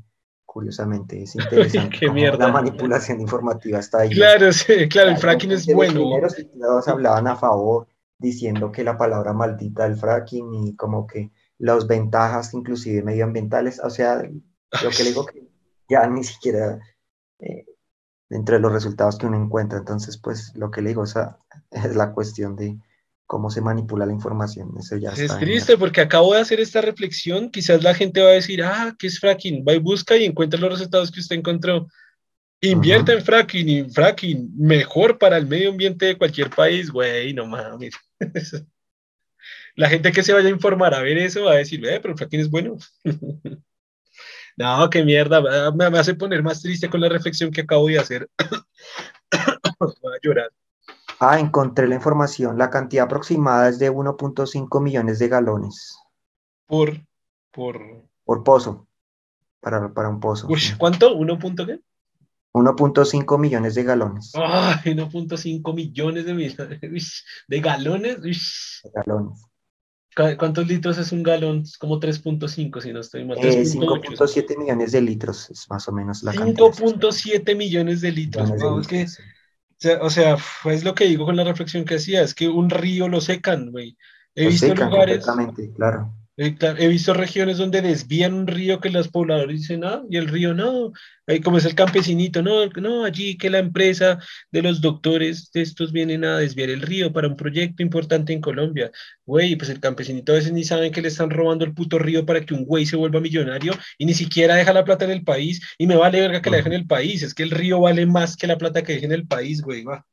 Es tristísimo, o sea, a mí en serio me, me entristece, o sea ya hablando en, totalmente en serio, me entristece mucho una, una, situación así, teniendo en cuenta que, por ejemplo, Colombia es un país, uno de los pocos países megadiversos del planeta, es uno de los países con más recursos hídricos del planeta, ni siquiera Latinoamérica es uno del planeta, y que sucedan esas cosas acá, igual, no importa el país en el que suceda, pero que suceda en el mundo ya es una desgracia.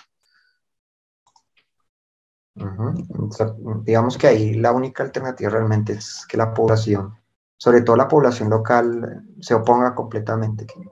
no, la, frase que ahorita leí de Carl Sagan, que, que, la repetí porque me encantó, o sea, depende de la comunidad instruir a las corporaciones, a las industrias y al gobierno. No, no depende de nadie más, es, es de la comunidad que tiene que instruir, que tiene que enseñar y como, como estaba haciendo la reflexión de este capítulo, de elegir políticos que, que, que sepan de ciencia, que sepan de ecología, que, que, que se basen en el método científico, en conclusiones científicas para dirigir, no que se basen en sus propios intereses, en corrupción, en ideologías, el mini discurso que dije ahorita, ese discurso de sí, vamos a votar para mejorar la economía y se acaben los, los atracos y los robos de celulares porque echamos a los inmigrantes y los mandamos a la mierda. Y güey, eso no tiene, no tiene ni puta verga de sentido. Eso no. Ay, no, qué problema, ¿sí o no? Bueno, y ya para finalizar, no sé si quiera decir algo para cerrar este podcast. Mm, pues lo que podría decir es que Em, lo único que nos queda es la generar conciencia finalmente y hablarlo más y, ya que oponerse completamente no hay otra, otra medida en esas cuestiones. O sea, le toca ser más activo en términos de, de lograr escuchar a, las, a, los, a, nuestros representantes para ver qué están proponiendo en esa medida y no creerla. Esas mentiras que nos van a decir para, para justificarlo. Es como lo que veo. Digamos que en nuestro caso, para Colombia tenemos una, una interesante decisión ahorita, entonces hay que ver. Y es muy relevante porque son, son los, estas elecciones que vamos a hacer y estos esto que vamos a, a elegir, pues van a determinar esto que estamos hablando, porque finalmente ellos son los que van a llevar a cabo las leyes que permitirán que, que pues, las medidas que necesitamos para controlar el uso de, de la emisión de, gases de efecto invernadero, pues están en estas leyes que se vayan a aprobar, o estas medidas o estas imposiciones que se le hará a la industria. Entonces, las elecciones que hagamos ahorita, pues definirán lo que ocurra en el futuro.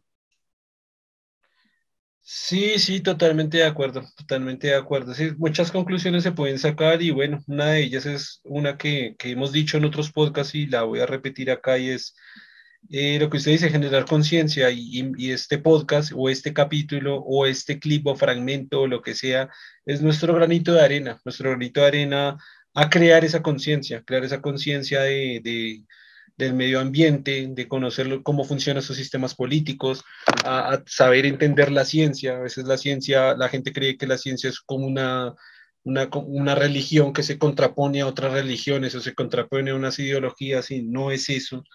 Entonces, como que se conozca un poco de ciencia y, y, se entienda los daños colaterales de lo que nosotros hacemos en, en pro o en, o en contra de los propios seres humanos de que se entienda a nivel político, de que se entienda cómo funciona la corrupción, de que se entienda científicamente cómo funciona, por ejemplo, el calentamiento global y generar conciencia para, no sé, hacer algo. Carl Sagan lo propone, plantemos árboles como locos, como locos, cumpleaños árbol, Navidad árbol, o sea, hacer, hacer cosas, o sea, eh, informarnos, elegir políticos que, que, que, que se rijan a eso y bueno, creo que con esto podemos cerrar este capítulo que se nos fue más largo de normal, pero que creo que ha sido bastante interesante, o como siempre digo, o por lo menos yo, Germán y yo lo consideramos interesante, porque yo sé que Germán lo considera lo que yo mismo considero también. y nada, gracias a todos por escucharnos. Eh, recuerden interactuar con todas las partes del proyecto Gente Inteligente. Gracias a Germán por estar acá, gracias a todos los que nos vieron, nos escucharon y nos vemos en el siguiente capítulo. Un saludo, chao Germán. Hasta luego, chao.